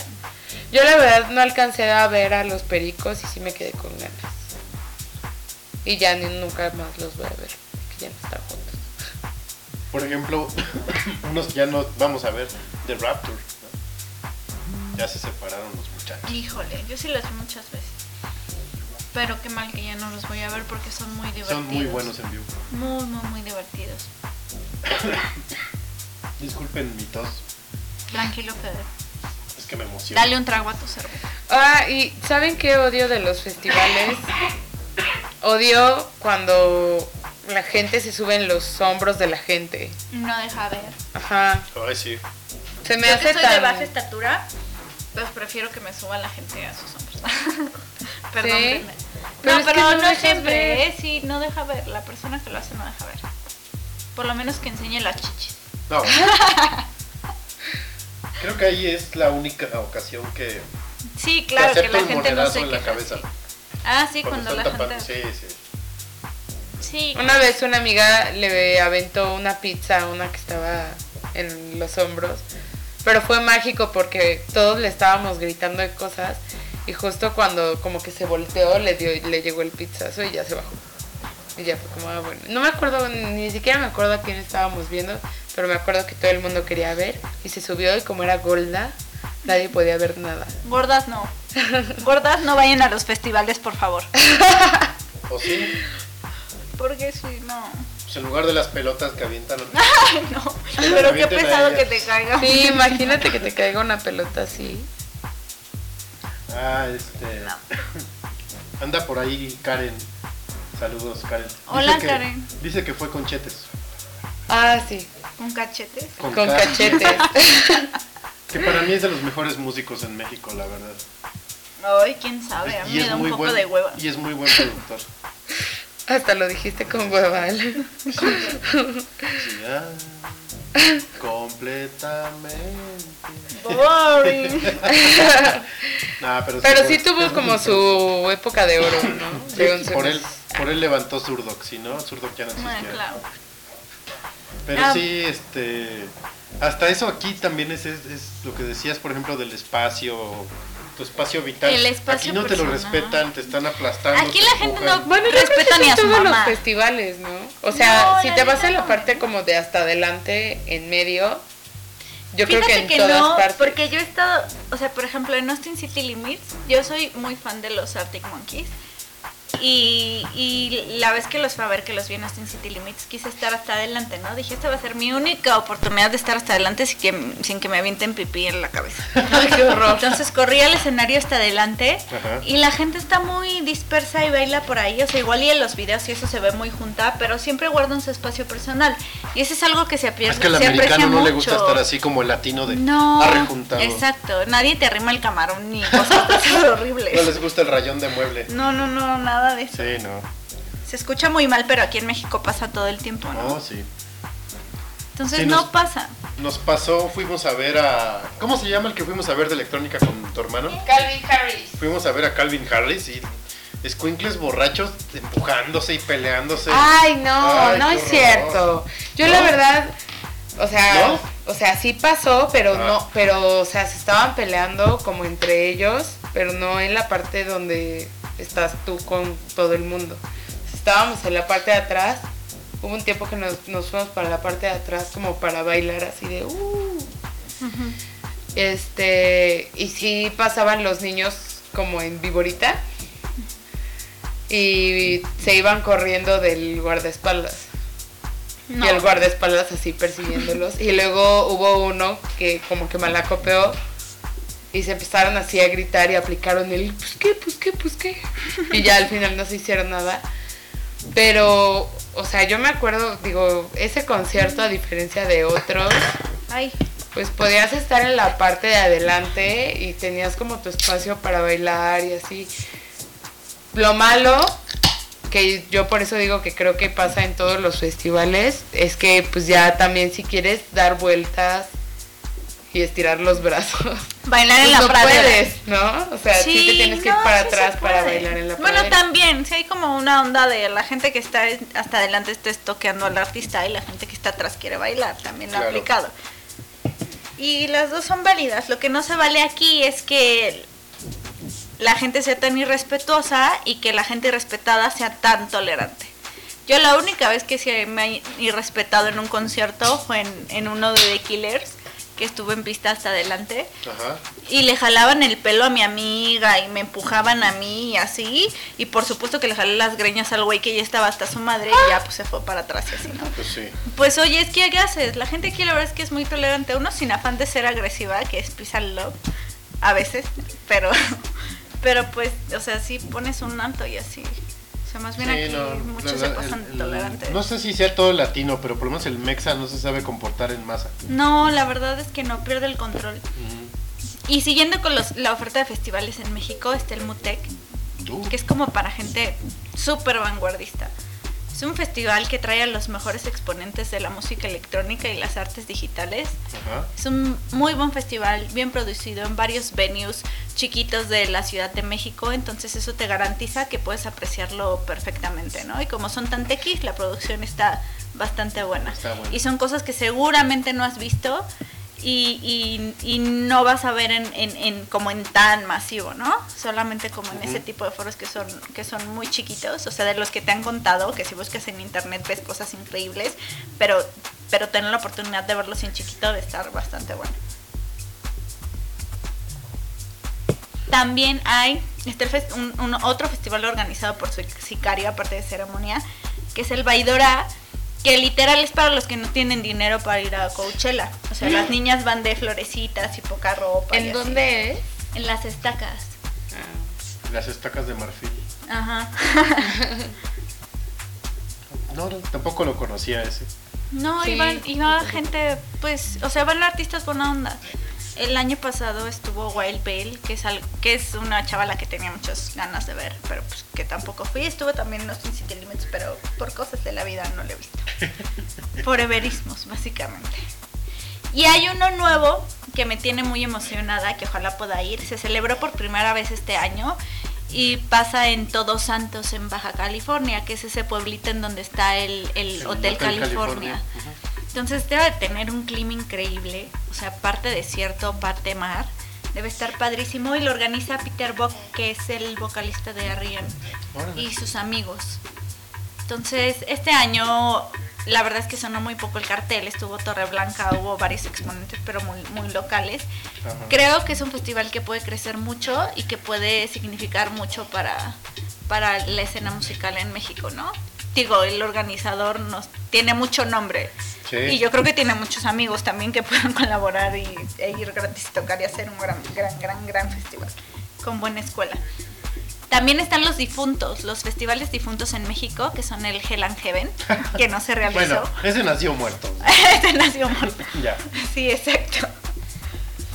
El Vive Grupero tampoco se hace. Ay, no, Yo gracias a el Vive Dios. Grupero. Cumbre Tajín.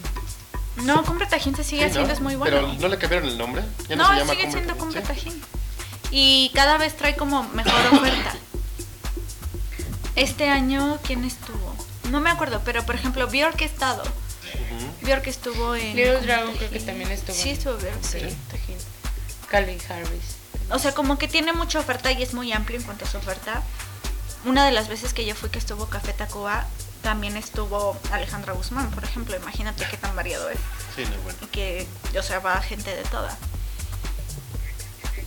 Y bueno, este también está por ahí el Goliath, que es un festival que gracias a Dios se murió, horriblemente organizado, con un cartel que incluía a los Black Eyed Peas, a James Addiction.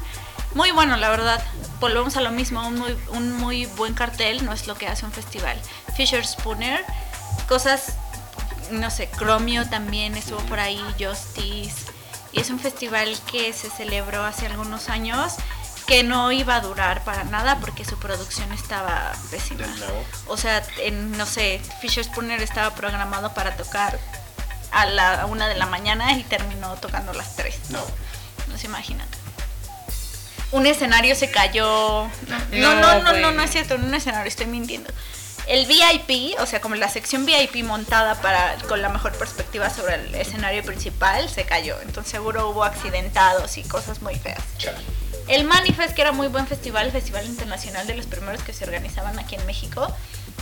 De Rapture estuvo por ahí también. Y que ya no se hace, ¿por qué? No sé, era muy bueno. El último que se hizo fue en la Alameda Santa Fe, Ujú. que te hacía sentir por el frío medio nórdico y así. En otro país de repente ya sí andabas muy malito. Y pues por, por, por el line también, ¿no? Como que ya te sentías así en otro país. Está- Me siento estaba bien padre. luego. Estaba muy padre, la verdad. Qué mal que se fue. El, debería de existir en lugar del Corona. Ah, Sí. El Motorrocker No también nada. era un festival bueno. Motorrocker era bueno.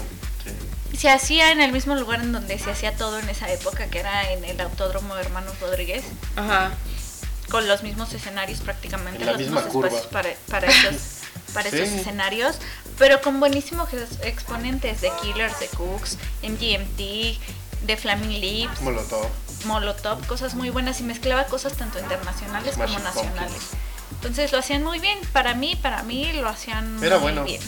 Y ya tenían súper ensayada la producción, no era como cambiarse de, o sea, eran los mismos que organizan el Vive Latino, por ejemplo, pero ahora como trayendo a bandas internacionales, haciendo un, fa- un festival 80% internacional Pues es y ya lo tenían bastante dominado. Había varo. Había Varo también, no sé qué pasó. Sí, o sea, Ojalá porque- existiera ese todavía Pues y no el no Corona. teléfonos fue. Ah, sí, es cierto. ya no existen. Y por último, el MX Beat, que era un festival también bien bueno que organizaba Malboro y que los boletos costaban como Marlboro 250 tenía un pesos. festival. Pero como no podía publicitar cigarros, cigarros. lo cambiaron por MX. Se llamaba MX. MX Beat. Costaba 250 pesos un boleto y el último festival que hubo que fue en, en, en Toluca, que yo creo que por eso se acabó, porque nadie hace un festival en Toluca, pero aquí Ocesa tiene acaparados a todos los venues. Ujú. Estuvieron MIA, eh, Cod Copy, ¿quién más? NERT, o sea, Pharrell Williams y compañía. O sea, cosas muy, muy buenas. Y pues qué lástima que ya no sea. Vampire Weekend también, no sé. Qué lástima que tampoco fui a ese, pero es de los entrañables porque también tenían algunas fiestas, por ejemplo, con Hot Chip. Eh, y la verdad es que por comprar un boleto que era un precio simbólico de 300 pesos, veías a Hot Chip y te regalaban dos tragos. Nadie Ah, hace eso, por favor. No. Y ahora todo el mundo se quiere hacer rico haciendo Ajá. festivales. Sí. Y pues eso También, no ¿sabes chido. cuál otro nació muerto? El Zero Fest. El Zero Fest sí tuvo como dos ediciones, dos ¿no? y pum, Me acuerdo una con De Mar Nació Volta muerto. y Velanova, Yo alternando a- en el mismo escenario, Yo imagínate. fui a qué ver Qué a. Kinky, o- a Austin TV, The Smashing Pumpkins y no me acuerdo quién más. Creo que Calamaro, no sé. Calamardo. Calamaro. Calamar. Pues sí. Qué lástima que ya no se hagan festivales que se hacían buenos o que a mí me gustaban. Tal vez no era tan exigente. No, pero si el corona sí es muy malo. No vaya nadie, por favor. No nos está pagando ninguna otra cerveza por tirarle al corona. ¿eh? No, y yo estoy tomando modelo casualmente, qué bueno. Sí. Hay, hay un festival de música electrónica al que yo quiero ir en el 2015 porque es en enero, que es en Playa del Carmen. Dura 10 días y son 130 DJs o más. Vale. Bueno, los 130 DJs como importantes del festival, más los demás. Este es el BPM. Ah, claro. Ya iba como dos o tres años, ¿no? Ajá. Y no está nada caro. O sea, eh, ahí este, puedes comprar el paquete de los 10 días por 900 pesos, haz de cuenta.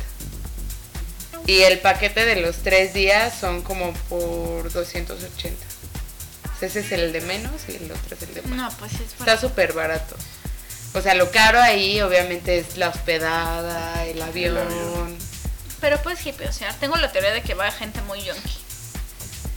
Sí, pero yo creo que con, con los años se va calmando, yo creo. No, la gente es más intensa cada vez, a mi manera de ver. Sí. La juventud enloquecida. ¿Sí? ¿Crees? Sí, yo creo que sí. Yo creo También que, bueno, por ¿sabes lo menos se van los que dicen, es que ya es muy comercial, como si llevara 50 años. No sé. También en Playa del Carmen hay uno. No es en playa, es en Tulum. Que es un festival en el que el año pasado estuvo DXX. Me quedé con las ganas de ir. Pero Sí. me- imagínate, o sea, estar en la playa. Yo creo que lo que hace exitoso ese tipo de festivales es que son en la playa. La playa por Sí. sí ya es demasiado para estar, ¿no? Entonces imagínate con tu música favorita de fondo, en vivo. Pues igual, o sea, ahí sí te crean como todo el ambiente. Debe estar padre. Imagínate que esté tocando DXX y tú viendo las estrellas en su máximo esplendor. Es una cosa muy forever, pero seguro es muy bonito. Sí. Sí, de acuerdo. Sí, pues, o sea, es lo padre de estos festivales, de los de la playa. Digo, me imagino que los otros son iguales, que nunca descansan. O sea, son 10 días de, así como un gran rave, 10 días de música electrónica así seguidos. Entonces, si tú te quieres seguir la fiesta toda la noche y ver el amanecer, Ay, En la playa está 100%. padre. Porque aparte la gente de, de- o sea, la gente yonki que escucha música electrónica no duerme jamás. Entonces debe estar buenísimo. Sí. también. sí, suena divertido. Ver el amanecer con tus máximos beats de música. Espero ir para el 2015. Muy bien. Tú también vas Objetivos. Objetivo, objetivos de, de playa. Muy bien, yo también quiero ir a la playa. Vamos a la playa ya en este momento. bueno, pues vamos a fumarnos, un, digo, a una rola, ¿no? sí, vamos a una, una rolita, perdón. Ahorita regresamos. Esta hace bailar a Alma Leal. Entonces. Alma Leal ya está, ni la si, si algún día nos escucha, este para que diga que nos acordamos de ella, le vamos a poner a Phoenix. Eh, esta también nos la trajo. Música para ser felices. Música para ser felices. Phoenix, Listomenia. Ahorita regresamos a Noche de Música, episodio 020. Ya váyanse a lavar los dientes, niños. Ah. Ahorita regresamos.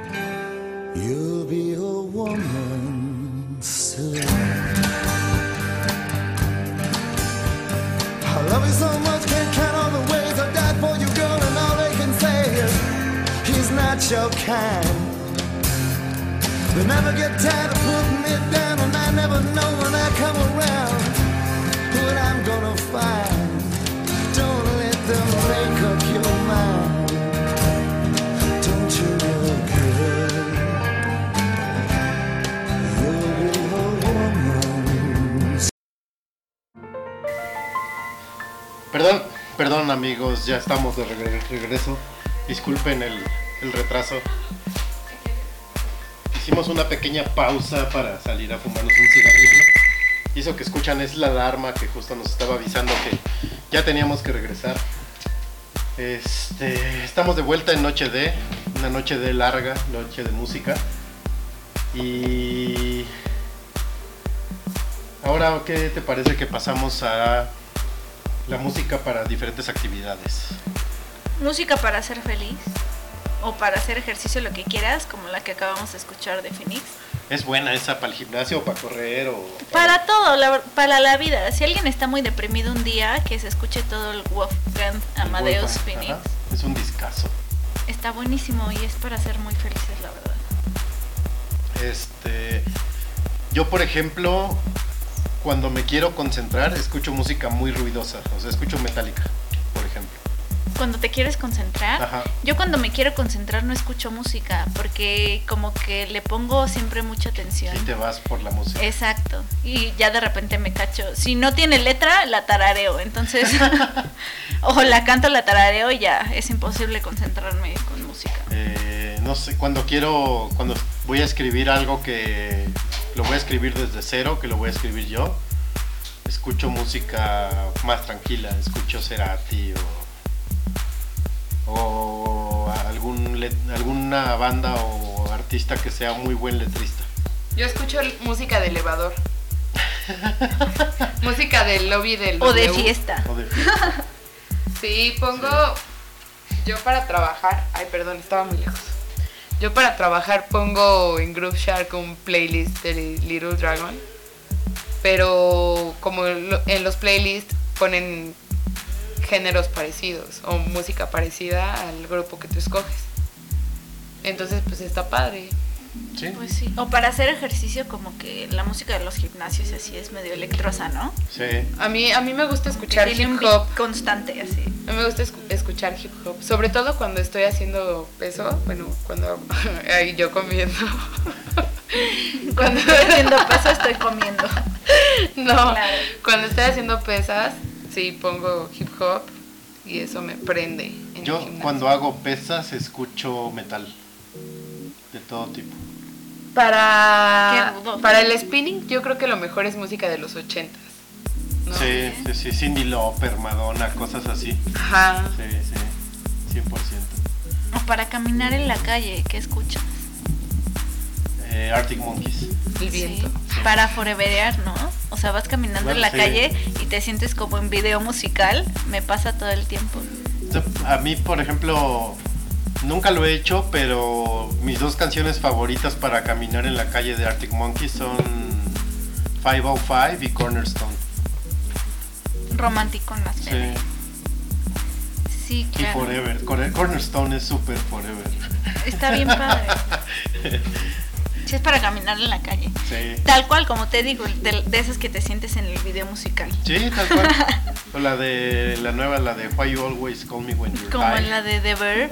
Ah, también. la de The Bird, la de También. Bittersweet Symphony, ¿no? Esa es para caminar en la calle 100%. Sí, para pegarle a la gente.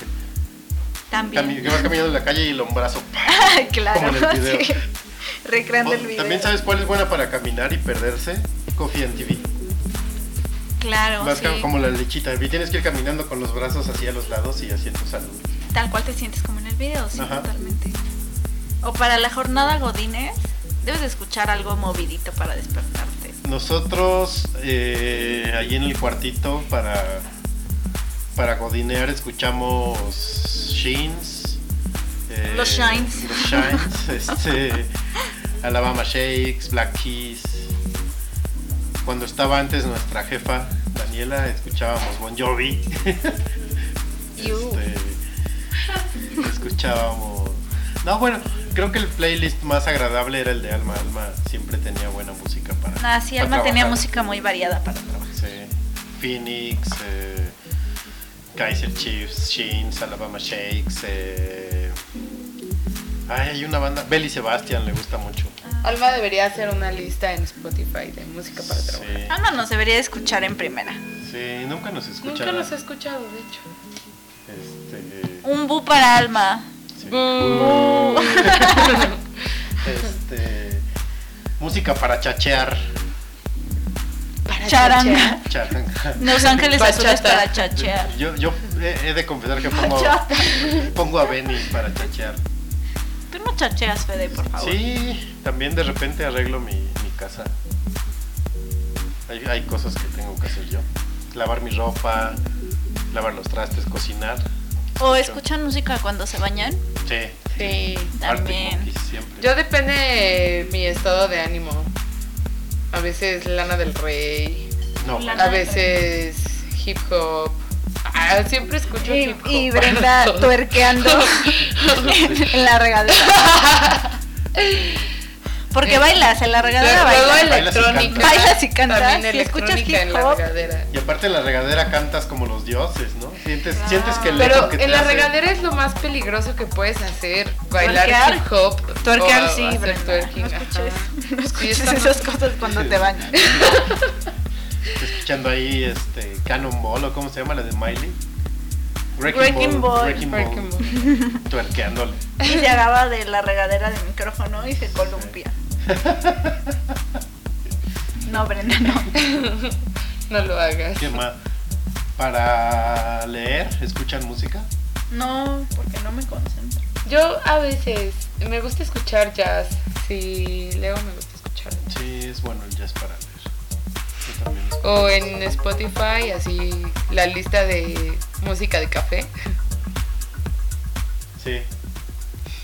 Cierto. Cuando se duermen, escuchan música. ¿Cuándo A qué? veces, yo a veces. Cuando se van a dormir.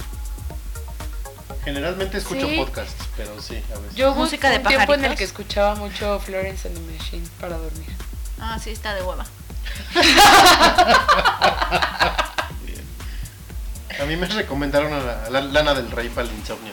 Ah, sí, Lo voy- también. lo voy a hacer. También está de hueva.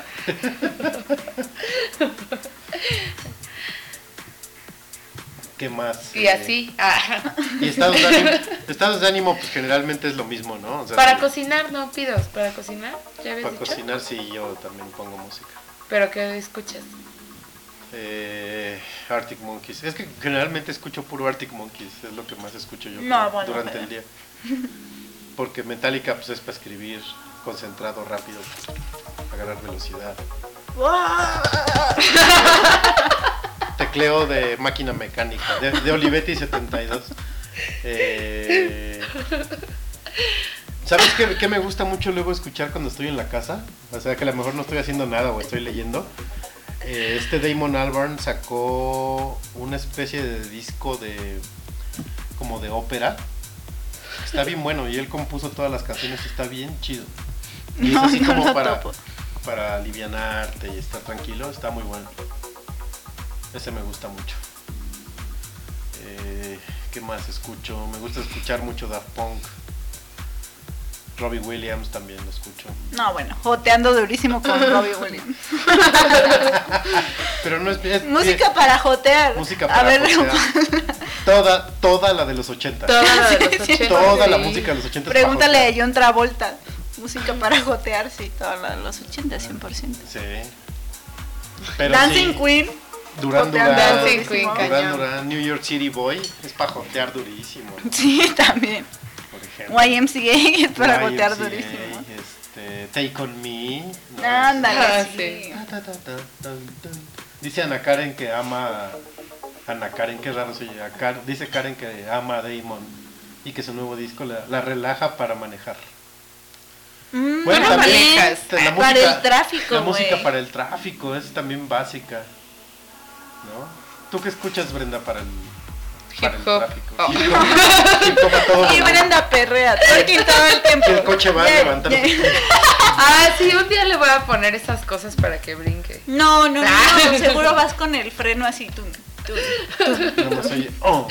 Y Oh. saco la manita por Yeah. la ventana. Sí, sí. Ah, me acuerdo que una vez pistola. iba llegando a un estacionamiento, iba escuchando hip hop con una amiga y las dos íbamos así como manoteando. y el franelerito haciéndome señales así de hazte más para Y adelante. él también mano. y le hice así como la manita igual que él estaba haciendo. Como, ¿te, acuerdas, ¿Te acuerdas del Akira del Palacio de los Deportes? Ay, claro, Fuimos, 100%. fuimos a ver a los Arctic Monkeys y él viene, viene, Akira, Akira, estacionate, Akira. Y yo, no mames, está Akira aquí, güey, déjame Fede, saludarlo. cabe mencionar que No. tiene un amigo periodista que se llama Akira. Akira. Akira. Y yo así, "Ay, está Akira aquí, güey, qué bueno. Todo mal. No, güey, o también música para las rupturas amorosas. Sí, también. Sí, hay gente que se Uy, yo, yo me acuerdo que hubo una ruptura en la que me la pasé escuchando Sandoval. Qué horror, Brenda. No mames. Fue, o sea, neta, neta, sí, si estaba deprimida era para deprimirme más. Para aventarse por la ventana. Y- Para suicidarse como el micrófono También hace. Regina Spector es para que te, te vomite el corazón. Y ¿no? Cat Power también. No, pero el clásico para las rupturas amorosas es José José. No, ese No, es para la José borrachera José es para el desamor. amorosa. Ah. Ajá. Pero No, pues ruptura. desamor, ruptura amorosa. Yo creo ¿no? que es más, más rupturoso Luis Miguel. ¿Sí?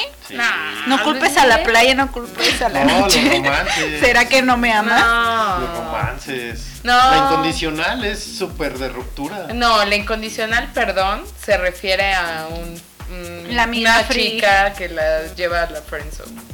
La amiga free, ¿no? Es una amiga free. Sí, pero Sí. o sea, exacto. Es No la amiga no que es- siempre no está es- ahí para. No es amor. Pero, pero es que él se enamora de la amiga free, por eso le canta. No. Sí, sí. Sí, yo creo que sí. sí. Ah, Hay que poner no esa para que la amar, no sé por qué. Sí. Ah, la que no supo. amar, Amiga. Sí, su amiga free. Sí. Sí, él no sé tú, ¿no? O sea, sí tiene canciones de ruptura. José José es más para el Yo, desamor. yo digo que es más bien canciones de Friends, ¿no? O sea, si te frenzonearon, pues pon Luis Miguel. chido. Sí, sí, acomoda. Yo creo que no pongan Luis Miguel ni aunque los frenzonen. Yo sí, sobre todo en Acapulco. Sí, Luis ahí- Miguel es de Acapulco. Es su terruño. Y siempre regresa. No hay, no hay vez que vayas a Acapulco y que no escuches Luis Miguel. Es como ley. Por eso no no, voy a no vas a- Acapulco, ¿vieron? José, dice Karen que José José es de borrachera. Pues sí, Ajá. tal cual ya andas bien borracho y cantas. Pero borrachera nostálgica. O sea, Sí. si la cantas en una borrachera a todo pulmón es porque alguien te rompió el corazón o porque cortaste hasta hace poco. O con porque te salió hombre la que pensabas que era mujer. Híjole, eso está. Como Gavilano Paloma. Sí. Sí. O porque te salió gay. O la de me dijo, me llamo Raquel. Las charangas son ganadoras siempre, yo creo, ¿no? Por lo menos si no te gustan, te ríes de las letras. Sí, Sí, claro. pero esas son como de boda, ¿no? Pues si te quieres reír un rato, igual las pones en un karaoke o algo así. Sí. Yo creo que siempre ambientan cualquier fiesta. Yo, yo me acuerdo que ambientamos el año nuevo en el, en el karaoke poniendo molotov. ¿Puto? Sí, Puto. toda la familia ahí bien contenta. El que no brinque, el que no salte. Ah, sí es cierto, Navidad. Es Molotov igual, es lo más. Navidad, Año Nuevo. La misma cena. Saludos No. a mi esposo Tito Fuentes, que seguro nos escucha en este podcast. Oye, sí, pinche Mayel, ya ponte las pilas. Seguro no. Ya se ve bien acabado, Mayel. Está padre. Ya no creo que nos dure mucho, Mayel. No, sí, Si nos sigue dura. como va. ¿Qué, más? otro- ¿Música para qué? otro Diferente, estado otro de estado ánimo? de ánimo. Que no existen estados de ánimo más que triste y feliz. Y estresado, de, Ah, estresado, Sí, melancólico. melancólico. Sí, pero son como variantes, ¿no? O sea, de, feliz triste o y feliz. triste por ahí se van como que las ramas. Exactamente. Ah, música cuando te sientes libre de hacer el ridículo. Música para hacer el ridículo. A nadie le gusta Bueno, hacer el ridículo. A mí me gusta hacer el ridículo. Eso es como de botarga, ¿no? Seguro Yo- baila hip hop. Yo, por ejemplo, la, la que bailaba con mis amigas de repente cuando nos alocábamos era la del rayo de sol. ¡Ah! Es Y buenísimo. le hacíamos como los borrachitos del video. Te Y juro que he visto felices. ese video como mil veces y las mil veces me he muerto de. O sea, Sí. es increíble. Sí. Y también, por ejemplo, con mi mejor amiga, luego nos poníamos aquí a escuchar hip hop Y nos reíamos de las letras a veces y nos poníamos así como a interpretarlo Ajá. y nos cagábamos de risa. Y luego me acuerdo que una vez fue así como de, pusimos una canción y era, eso suena como a breakdance. A ver, hay que hacer un reto de, de breakdance, ¿no? Entonces movimos los sillones y todo y nos pusimos así a sacar nuestros mejores pasos de breakdance. Pero Es haciendo el ridículo. El total. hip hop es muy cagado. Yo también tengo una anécdota con hip hop. Hace como un par de años con una amiga estábamos en, en un bar en Piccadilly en Londres. Típico que cierran todos los, bar, los bares súper temprano. Y ese era el único, único, único que estaba abierto como hasta las 4 de la mañana. Entonces nos cobraron, no sé, como 10 libras a cada quien por llevarnos al bar, ¿no? O sea, de la gente que esté en la calle como diciendo, vea este, vea este, vea este. Ah, bueno, las llevamos a este. Le Ajá. pagamos al señorcito. Entramos al bar de hip hop, nada que ver. Pero había gente de absolutamente toda. Un güey nos regaló un moed y así, ay no, tomen su moed entonces. Y nos dedicamos a copiarle los pasos de baile. Nos sentimos como infiltradas, ella y yo, pues nada que ver con el hip hop. Pero estábamos infiltradas en ese lugar. Y pues ya con, con una champaña encima, además de los tragos de vodka que ya traíamos, pues por supuesto que nos pusimos a imitar todos los pasos de baile de las personas que estaban ahí. Entonces todos eran como nuestros maestros, en especial el que bailaba más chingón, porque hay unos pasos como muy, o sea, como muy, Muy elaborados. muy elaborados de hip hop, exacto. Entonces ya, o sea, empezábamos y así, con la rodilla, ¿no? Por eso estás, por eso estás rodilla uno, rodilla dos, abajo, piso, no sé qué. Ajá. Y de repente hasta nos sacaban a bailar, pero nadie sabía que, que, que literal estábamos copiando los pasos de alguien más. Fue muy, fue muy chistoso. Sí Cha. pasamos como infiltradas. Les recomiendo eso, si van a un lugar extraño y no saben qué hacer, hagan lo que hacen los demás. Sí, claro. Y van a hacer la sensación. Estuvo También, muy cagado. ¿saben qué he estado escuchando últimamente para bañarme? Michael Jackson. No sé por qué. Y No, Fede no, se cae en la regadera haciendo el Hago el moonwalk. Hago el moonwalk. Aparte, o sea, te da espacio para pasito y cachito, ¿no? caigo. Sí, sí, sí, sí. No, pero hago el otro, el que nada más gira en su propio eje y así ya no, No hagas eso. así ya no me caigo. Oigan, No, ¿y, y cuándo, cuándo es un buen momento para escuchar salsa o cosas así? En las bodas. Sí, nunca más. O las fiestas. O sea, si es una fiesta grande con grupo y acá, salsita. Ajá. ¿no? Un merengue lo que sea. Un merengue, Pero, ay no. pero así, pero que estés en una fiesta acá. Como si me echaran limón. Merengue. y- chingón. Y de repente te digan, ay, voy a poner este, la del tiburón o la de la mayonesa, no, chavo. ¿Qué pasó? Sí, sí, es cierto. O banda, ¿escuchan a alguien de ustedes onda? También se me hace como Yo- de gente dolida. Yo cuando Ah, sí, sí, como la banda de es lo más dolido del ¿no? mundo. un tiempo que estuve en, en Durango, sí agarré la maña de estar escuchando banda y sí me gusta la banda, pero ya no la escucho. O sea, ya. Pero la banda se de rock. rehabilitó. ¿no? Me rehabilité, salí del hoyo. No, no, está padre, digo, hay, mu- hay buenos exponentes de banda, Sí, no es mal género. Pero así como para traerla en el carro a todo volumen, no. No, como mi hermano, pues no. O el duranguense. No, horror, ese sí ¿no? no. No, el duranguense nunca no, le no. entré. Qué nefastes. Es como, como, Como, el la reggaetón. bachata, pero hace tres años. Es como el reggaetón de la banda en Duranguense. Exacto. Ay, no, está horrible. Es terrible. Qué horror, qué bueno que se acabó el vive grupero. No. Ah, yo una vez fui a un festival, regresándome un poco a los festivales, que no sé cuántas ediciones fueron, no, fue, no sé si fue la única. Según yo, a partir de ahí ya no se hizo, pero era el reggae latino. Ay, fui la más feliz. La verdad, ¿Quién fue? ¿Quién fue? Cuéntanos. ay, no me acuerdo. Cultura profética, este, Godwana. Y No conozco a nadie.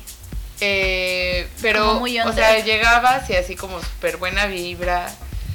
Es- estuvo bien chistoso porque primero nos dieron así como abre tu bolsa y te llenan, te llenaban como de Te dulces. llenamos de marihuana y tu luego bolsa. abre tu bolsa y te llenaban de condones. Y era como, ok. Y así se veía como la gente enfrente del escenario y el humito arriba. O sea, a pesar Claro. de que era al aire libre, se veía así como una gran capa de humo arriba. Y la gente como toda contenta y toda feliz. Y la verdad es que, no sé, o sea, obviamente pues te y pues se te contagia la, la paz, ¿no? ¿Qué? O La te borregas de toda la moto que están fumando y ya se te contagia la paz también. Sí, así ya te vuelves pacífico luego. luego. Por supuesto. Bueno, Sí, te dan ganas de atacar un ejército con flores. ya ponerte rastas. Bueno, pues vamos a otra rolita y ya ahorita regresamos al último bloque. Rolita Ayala. Bolita y ala. Ese fue el chiste local de hoy. Sí, sí. Eh, este es Arch Overkill. La canción se llama Girl You'll Be a Woman Soon. Ahorita, ahorita regresamos al episodio 020 de Noche de, que fue Noche de Música. No se nos vayan, ya queda poco tiempo. Ya para que se vayan a dormir, niños. Y ahorita regresamos. ¿O no?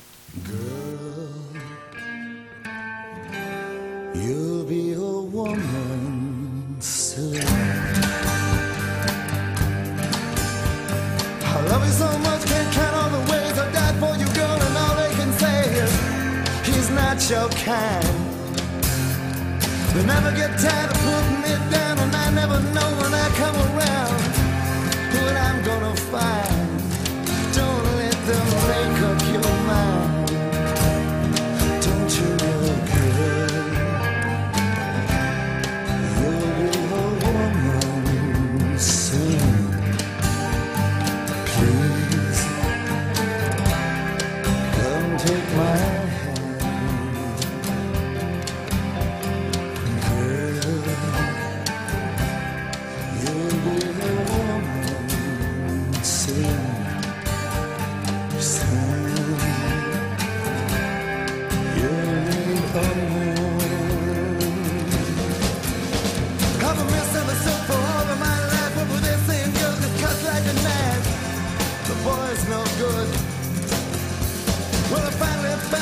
Looking for. But if a chance, I'll it for sure.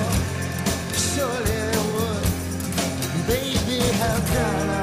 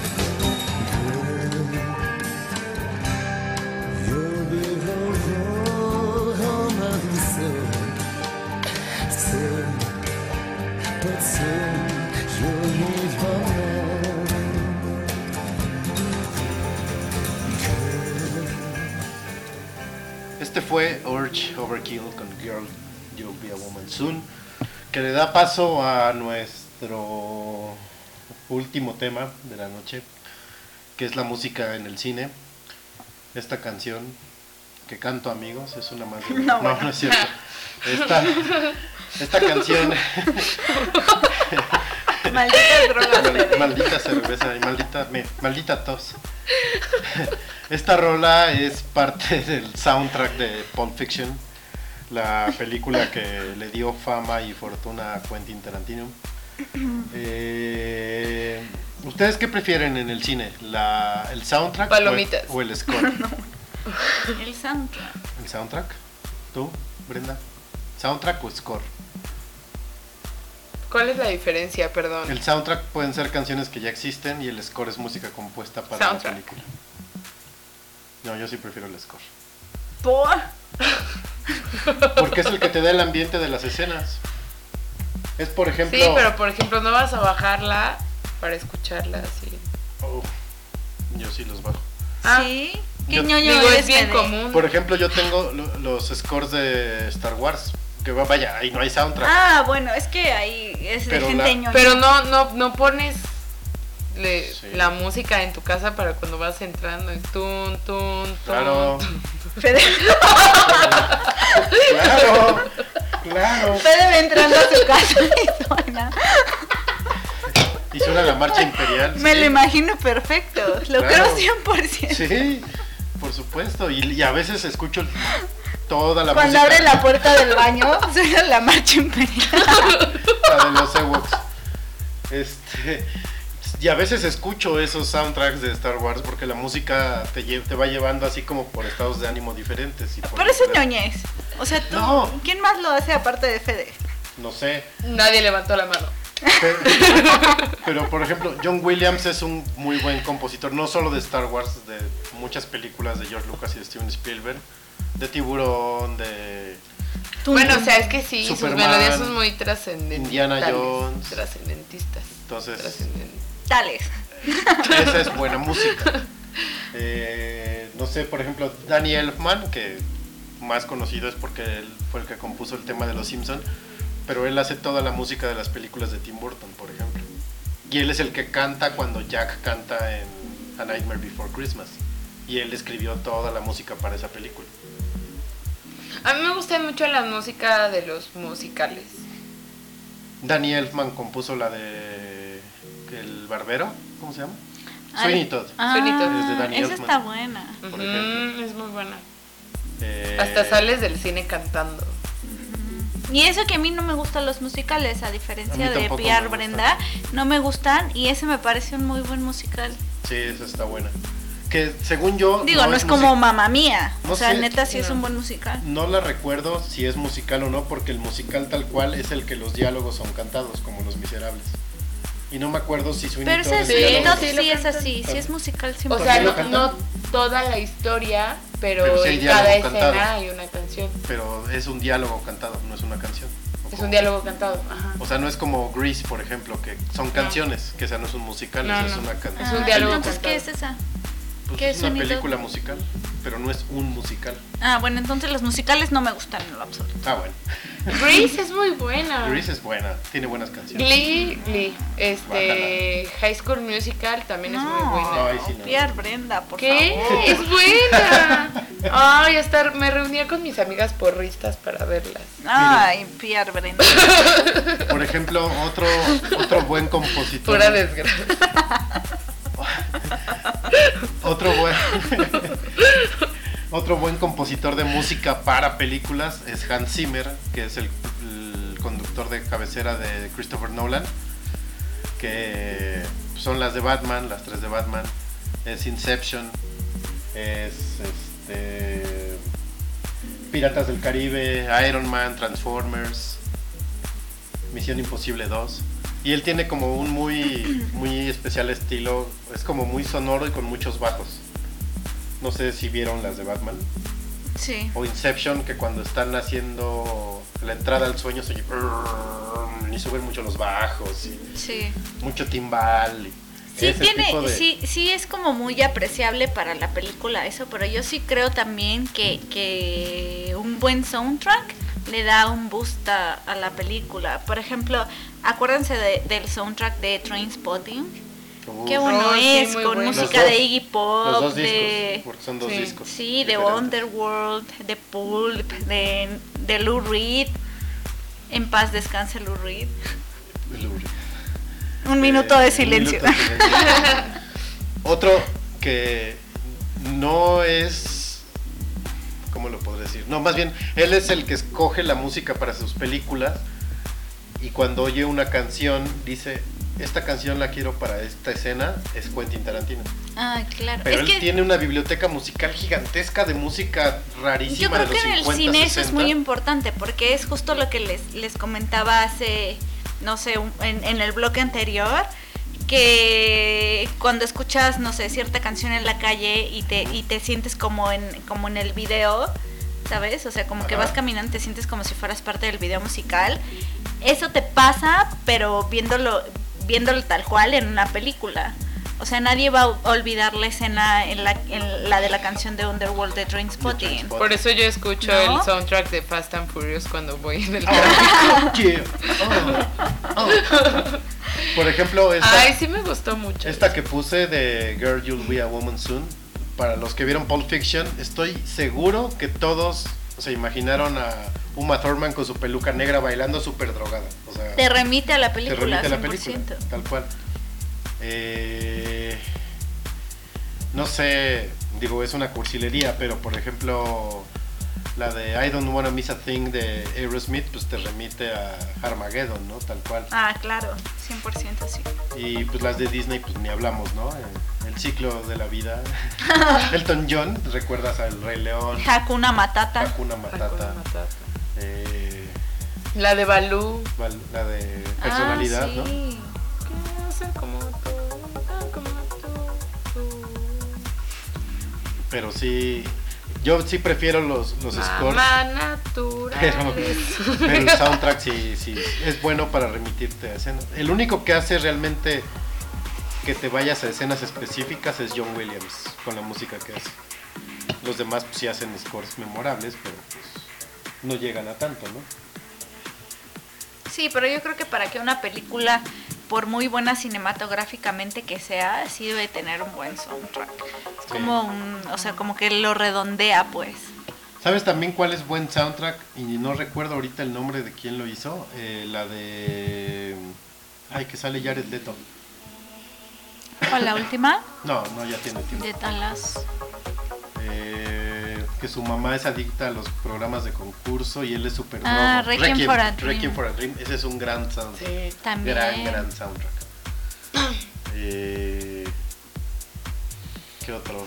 Por ejemplo, películas como Tron, con, Uf, con el soundtrack el soundtrack de Daft completísimo de. Daft Punk. Qué chulada, es una La joya. redondea completa, o sea, parte de, de, no sé, o sea, compra esta película o ven a ver esta a- película, era justo por eso, porque Ajá. el soundtrack era de Daft Punk. Y por ver a los robots en la A película. mí no me Ah, gustó. Y me ¿Qué? gusta mucho Daft Punk y no me gustó ese soundtrack y no me gustó la película y me quedé dormida.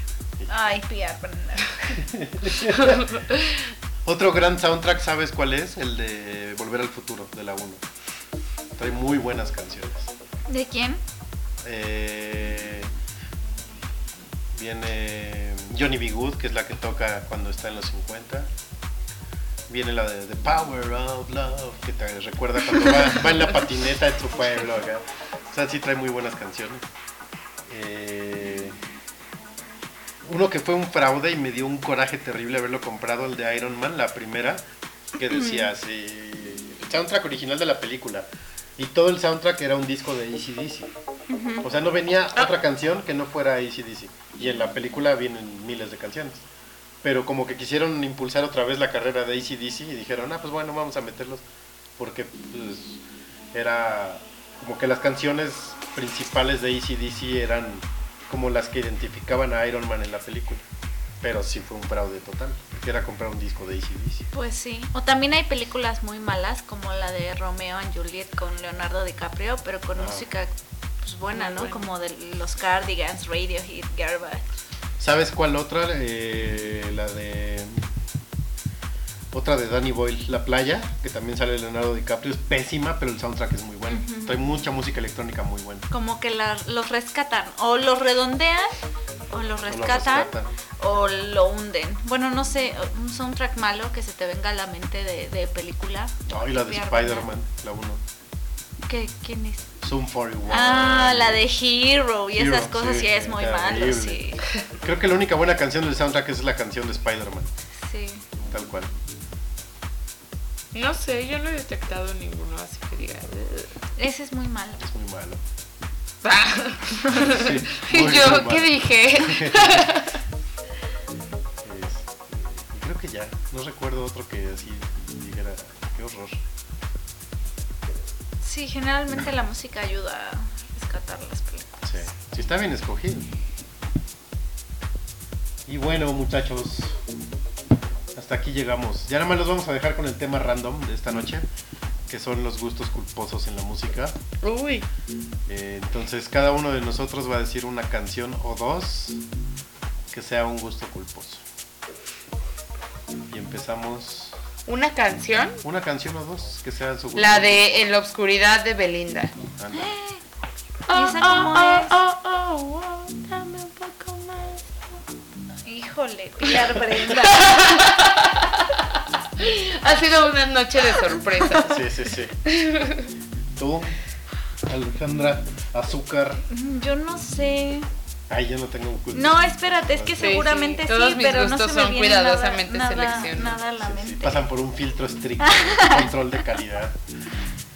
Ah, culposo, yo tengo gusto otra. culposo. De una vez paso, les paso la segunda. A ver. La de We Can't Stop de Miley Cyrus. Ay, claro, de Miley Cyrus a mí me gusta Wrecking Ball. Ajá. Ese es un gusto culposo, y me la hace completa. Gusto pul- pulposo. Pulposo. Ese es un gusto culposo para Sí, mí. Miley. Cyrus, Wrecking Ball, sí, totalmente. Sí. Y Party in the USA también. Ah, sí, a mí también me gustaba.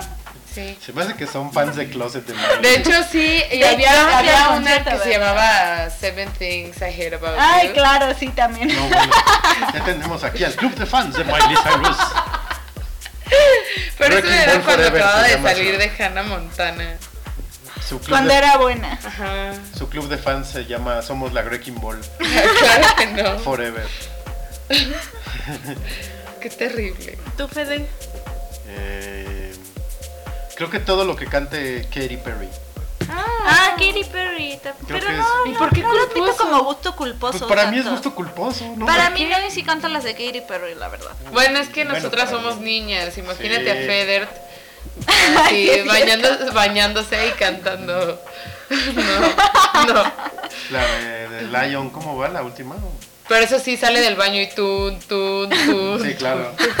Para componerle un poco. Me la imagino perfecto. Con la toalla como capa. Pero sí, creo que Katy Perry Ay, es mi gusto culposo más grande. Este. No sé, como ya no tengo reproductor musical, ya no traigo ahí mis culposidades, pero One Direction. no, no me gusta. Sí, sí, es cierto. sí, ese sí es mi gusto culposo. Like nobody. Totalmente. Si las vieran, están bailando las Ay, yo tengo una amiga, que no voy a decir el nombre de Liz, Uh. pero siempre que, que, que se pone ebria ya empieza a, a cantar, bueno, en el karaoke pide canciones de NSYNC y con coreografía y Ah. todo. Por supuestamente Pero que sí también es rockera y bien culposo. punk. no, bueno. Yo canto en sync también, yo canto Bye Bye Yo, Bye. yo sí, o sea, creo que tiene parte de, no sé, de aliciente que iba en la primaria secundaria cuando me gustaba en sync. Claro. Pero sí me sabían las coreografías de Bye Bye Bye y todo Sí, eso. yo también. Ese es mi otro gusto. Yo no, a mí nunca me gustó en sí. Era sí, muy de Backstreet Boys. era- no los puedo traicionar. No, bueno. Ay, pero los Backstreet Boys son más viejos que en sync. No me importaba. No, para mí eran como una copia y no los Una quería amiga- ver ni en pintura. De hecho, yo prefería New Kids on the Block. Y prefería un más Take That, de hecho. De New Kids in the Block, solo me gustó una que no me acuerdo cómo se llama, entonces no tiene caso. Pero sí. Que decía algo así de I'm gonna give you full service. Ah, service. No, bueno. Ajá. Seguro era hip hop. Ajá, era muy eso era parecido, era como pop y hip hop. Qué horror. Hip hop popero. Este, creo que ya, no sé. Por ahí se me de- deberá de ocurrir otro. Sí, yo culposo. NSYNC, One Direction y Wrecking Ball. Y toda la de Y Miley. Qué horror. Vamos a ir al concierto de Pierre Brendillo. Y mi amiga Sí. DJ Kanye. Vas. Y Federt. Y arroba Porque Fede. lo vamos a obligar. Espero que no. Ese día me voy a enfermar. Ay, sí. Ese día tengo tos. Te llevamos con todo. Te damos una horse. Oigan, sí, gracias por el consejo de la Holmes. Pues ya nos vamos. Este, Adiós. Ah, ya nos aventamos. ¿Cuánto llevamos? Tres horas. Casi tres horas, Les chavos. dije que para música era mu- muy poco tiempo. Fuera un maratón. y quedó mucho todavía en el tintero de, para seguir hablando de música. Eh, gracias a los que nos escucharon por Mixer, que por ahí vi a, a- a Chata, andaba Marco. Está Karen por ahí todavía, está Juan Carlos. Había otro que lo Mi amigo Juanito. Lo mencioné, pero no sé cómo se llamaba y ni lo conozco. Entonces, A lo mejor también era amigo tuyo. No sé, Eh, a los que nos escucharon por web también muchas gracias. Eh, a los que les dieron corazoncito Y todo. y todo. Los vamos a dejar con una rolita ya para que se Ah, vayan a dormir. yo les quiero decir, les vamos a poner una rola de Kendrick Lamar y solo les quiero contar que a mí me costó mucho trabajo. Y Brenda va a tuerquear mientras ustedes No, escuchan. no, no.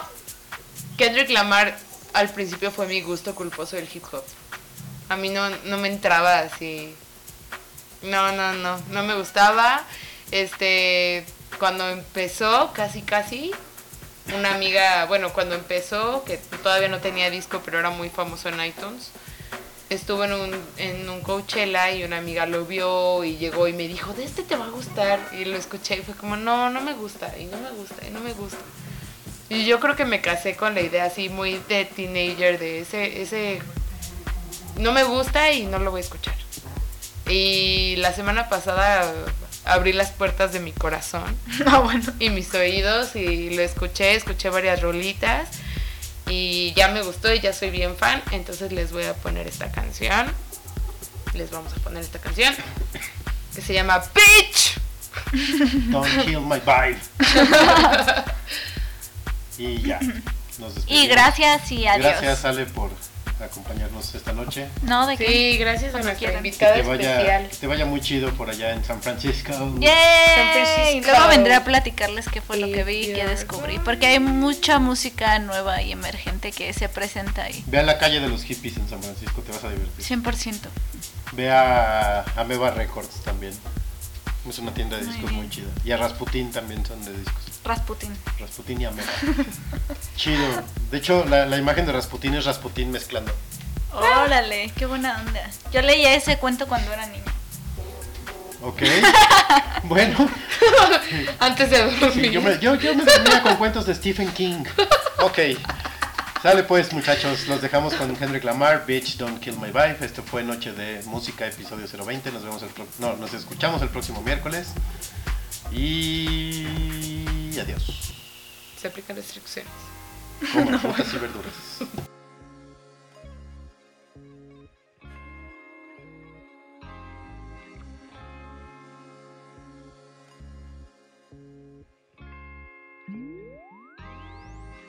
A sinner who's probably gonna sin again. Lord, forgive me. Lord, forgive me. Things I don't understand. Sometimes I need to be alone. Bitch, don't kill my vibe. Bitch, don't kill my vibe. I can feel your energy from two planets away. I got my drink, I got my music, I will share it. But today I'm bitch, don't kill my vibe. Bitch, don't kill my vibe. Bitch, don't kill my vibe. Bitch, don't kill my vibe. Look inside of my soul and you can find gold and maybe get rich. Look inside of your soul and you can find out it never exists. I can feel the changes. I can feel a new life. I always knew life can be dangerous. I can say that I like a challenge and you to me is painless. You don't know what pain is. How can I paint this picture when the colorblind is hanging with you? Fell on my face and I woke with a scar. Another mistake living deep in my heart. Wear it on top of my sleeve in a flick. I can admit that it did look like yours. Why you resent every making of his? Tell me your purpose is petty again. But even a small light they can burn a bridge. Even a small light they can burn a bridge. I can feel the changes. I can feel the new people around me just wanna be famous. You can see that my city found me, then put me on stages. To me, that's amazing. To you, that's a quick check with all disrespect. Let me say this, say this, say this. I am a sinner who's probably gonna sin again. Lord, forgive me. Lord, forgive me. Things I don't understand. Sometimes I need to be alone. Bitch, don't kill my vibe. Bitch, don't kill my vibe. I can feel your energy from two planets away. I got my drink, I got my music, I will share it. But today I'm bitch, don't kill my vibe. Bitch, don't kill my vibe. Bitch, don't kill my vibe. Bitch, don't kill my vibe. I'm trying to keep it alive and not compromise the feeling we love. You're trying to keep it deprived and only co-sign what radio does. And I'm looking right past you. We live in a world, we live in a world on two different axles. You live in a world, you're living behind the mirror. I know what you're scared of, the feeling, the feeling, emotions inferior. This shit is vital, I know you had to. This shit is vital, I know you had Say this nigga! Ah! My eyes burning. I thought you said baptized in a pool full of liquor.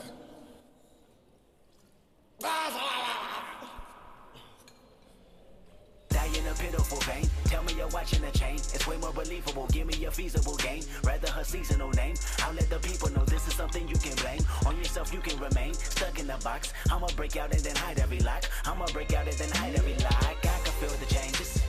I can feel the new people around me just wanna be famous. You can see that my city found me, then put me on stages.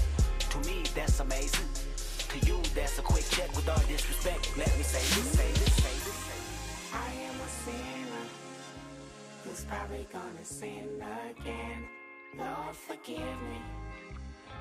Lord, forgive me. Things I don't understand.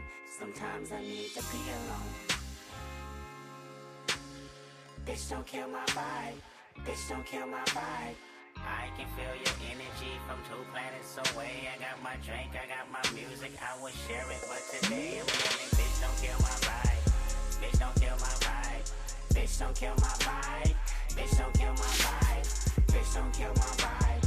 You ain't heard the coast like this in a long time. Don't you see the long line? And they waiting on Kendrick like the first and the fifteenth. Threes in the air, I can see you are in sync. Hide your feelings, hide your feelings now. What you better do? I'll take your girlfriend and put that pussy on the pedestal.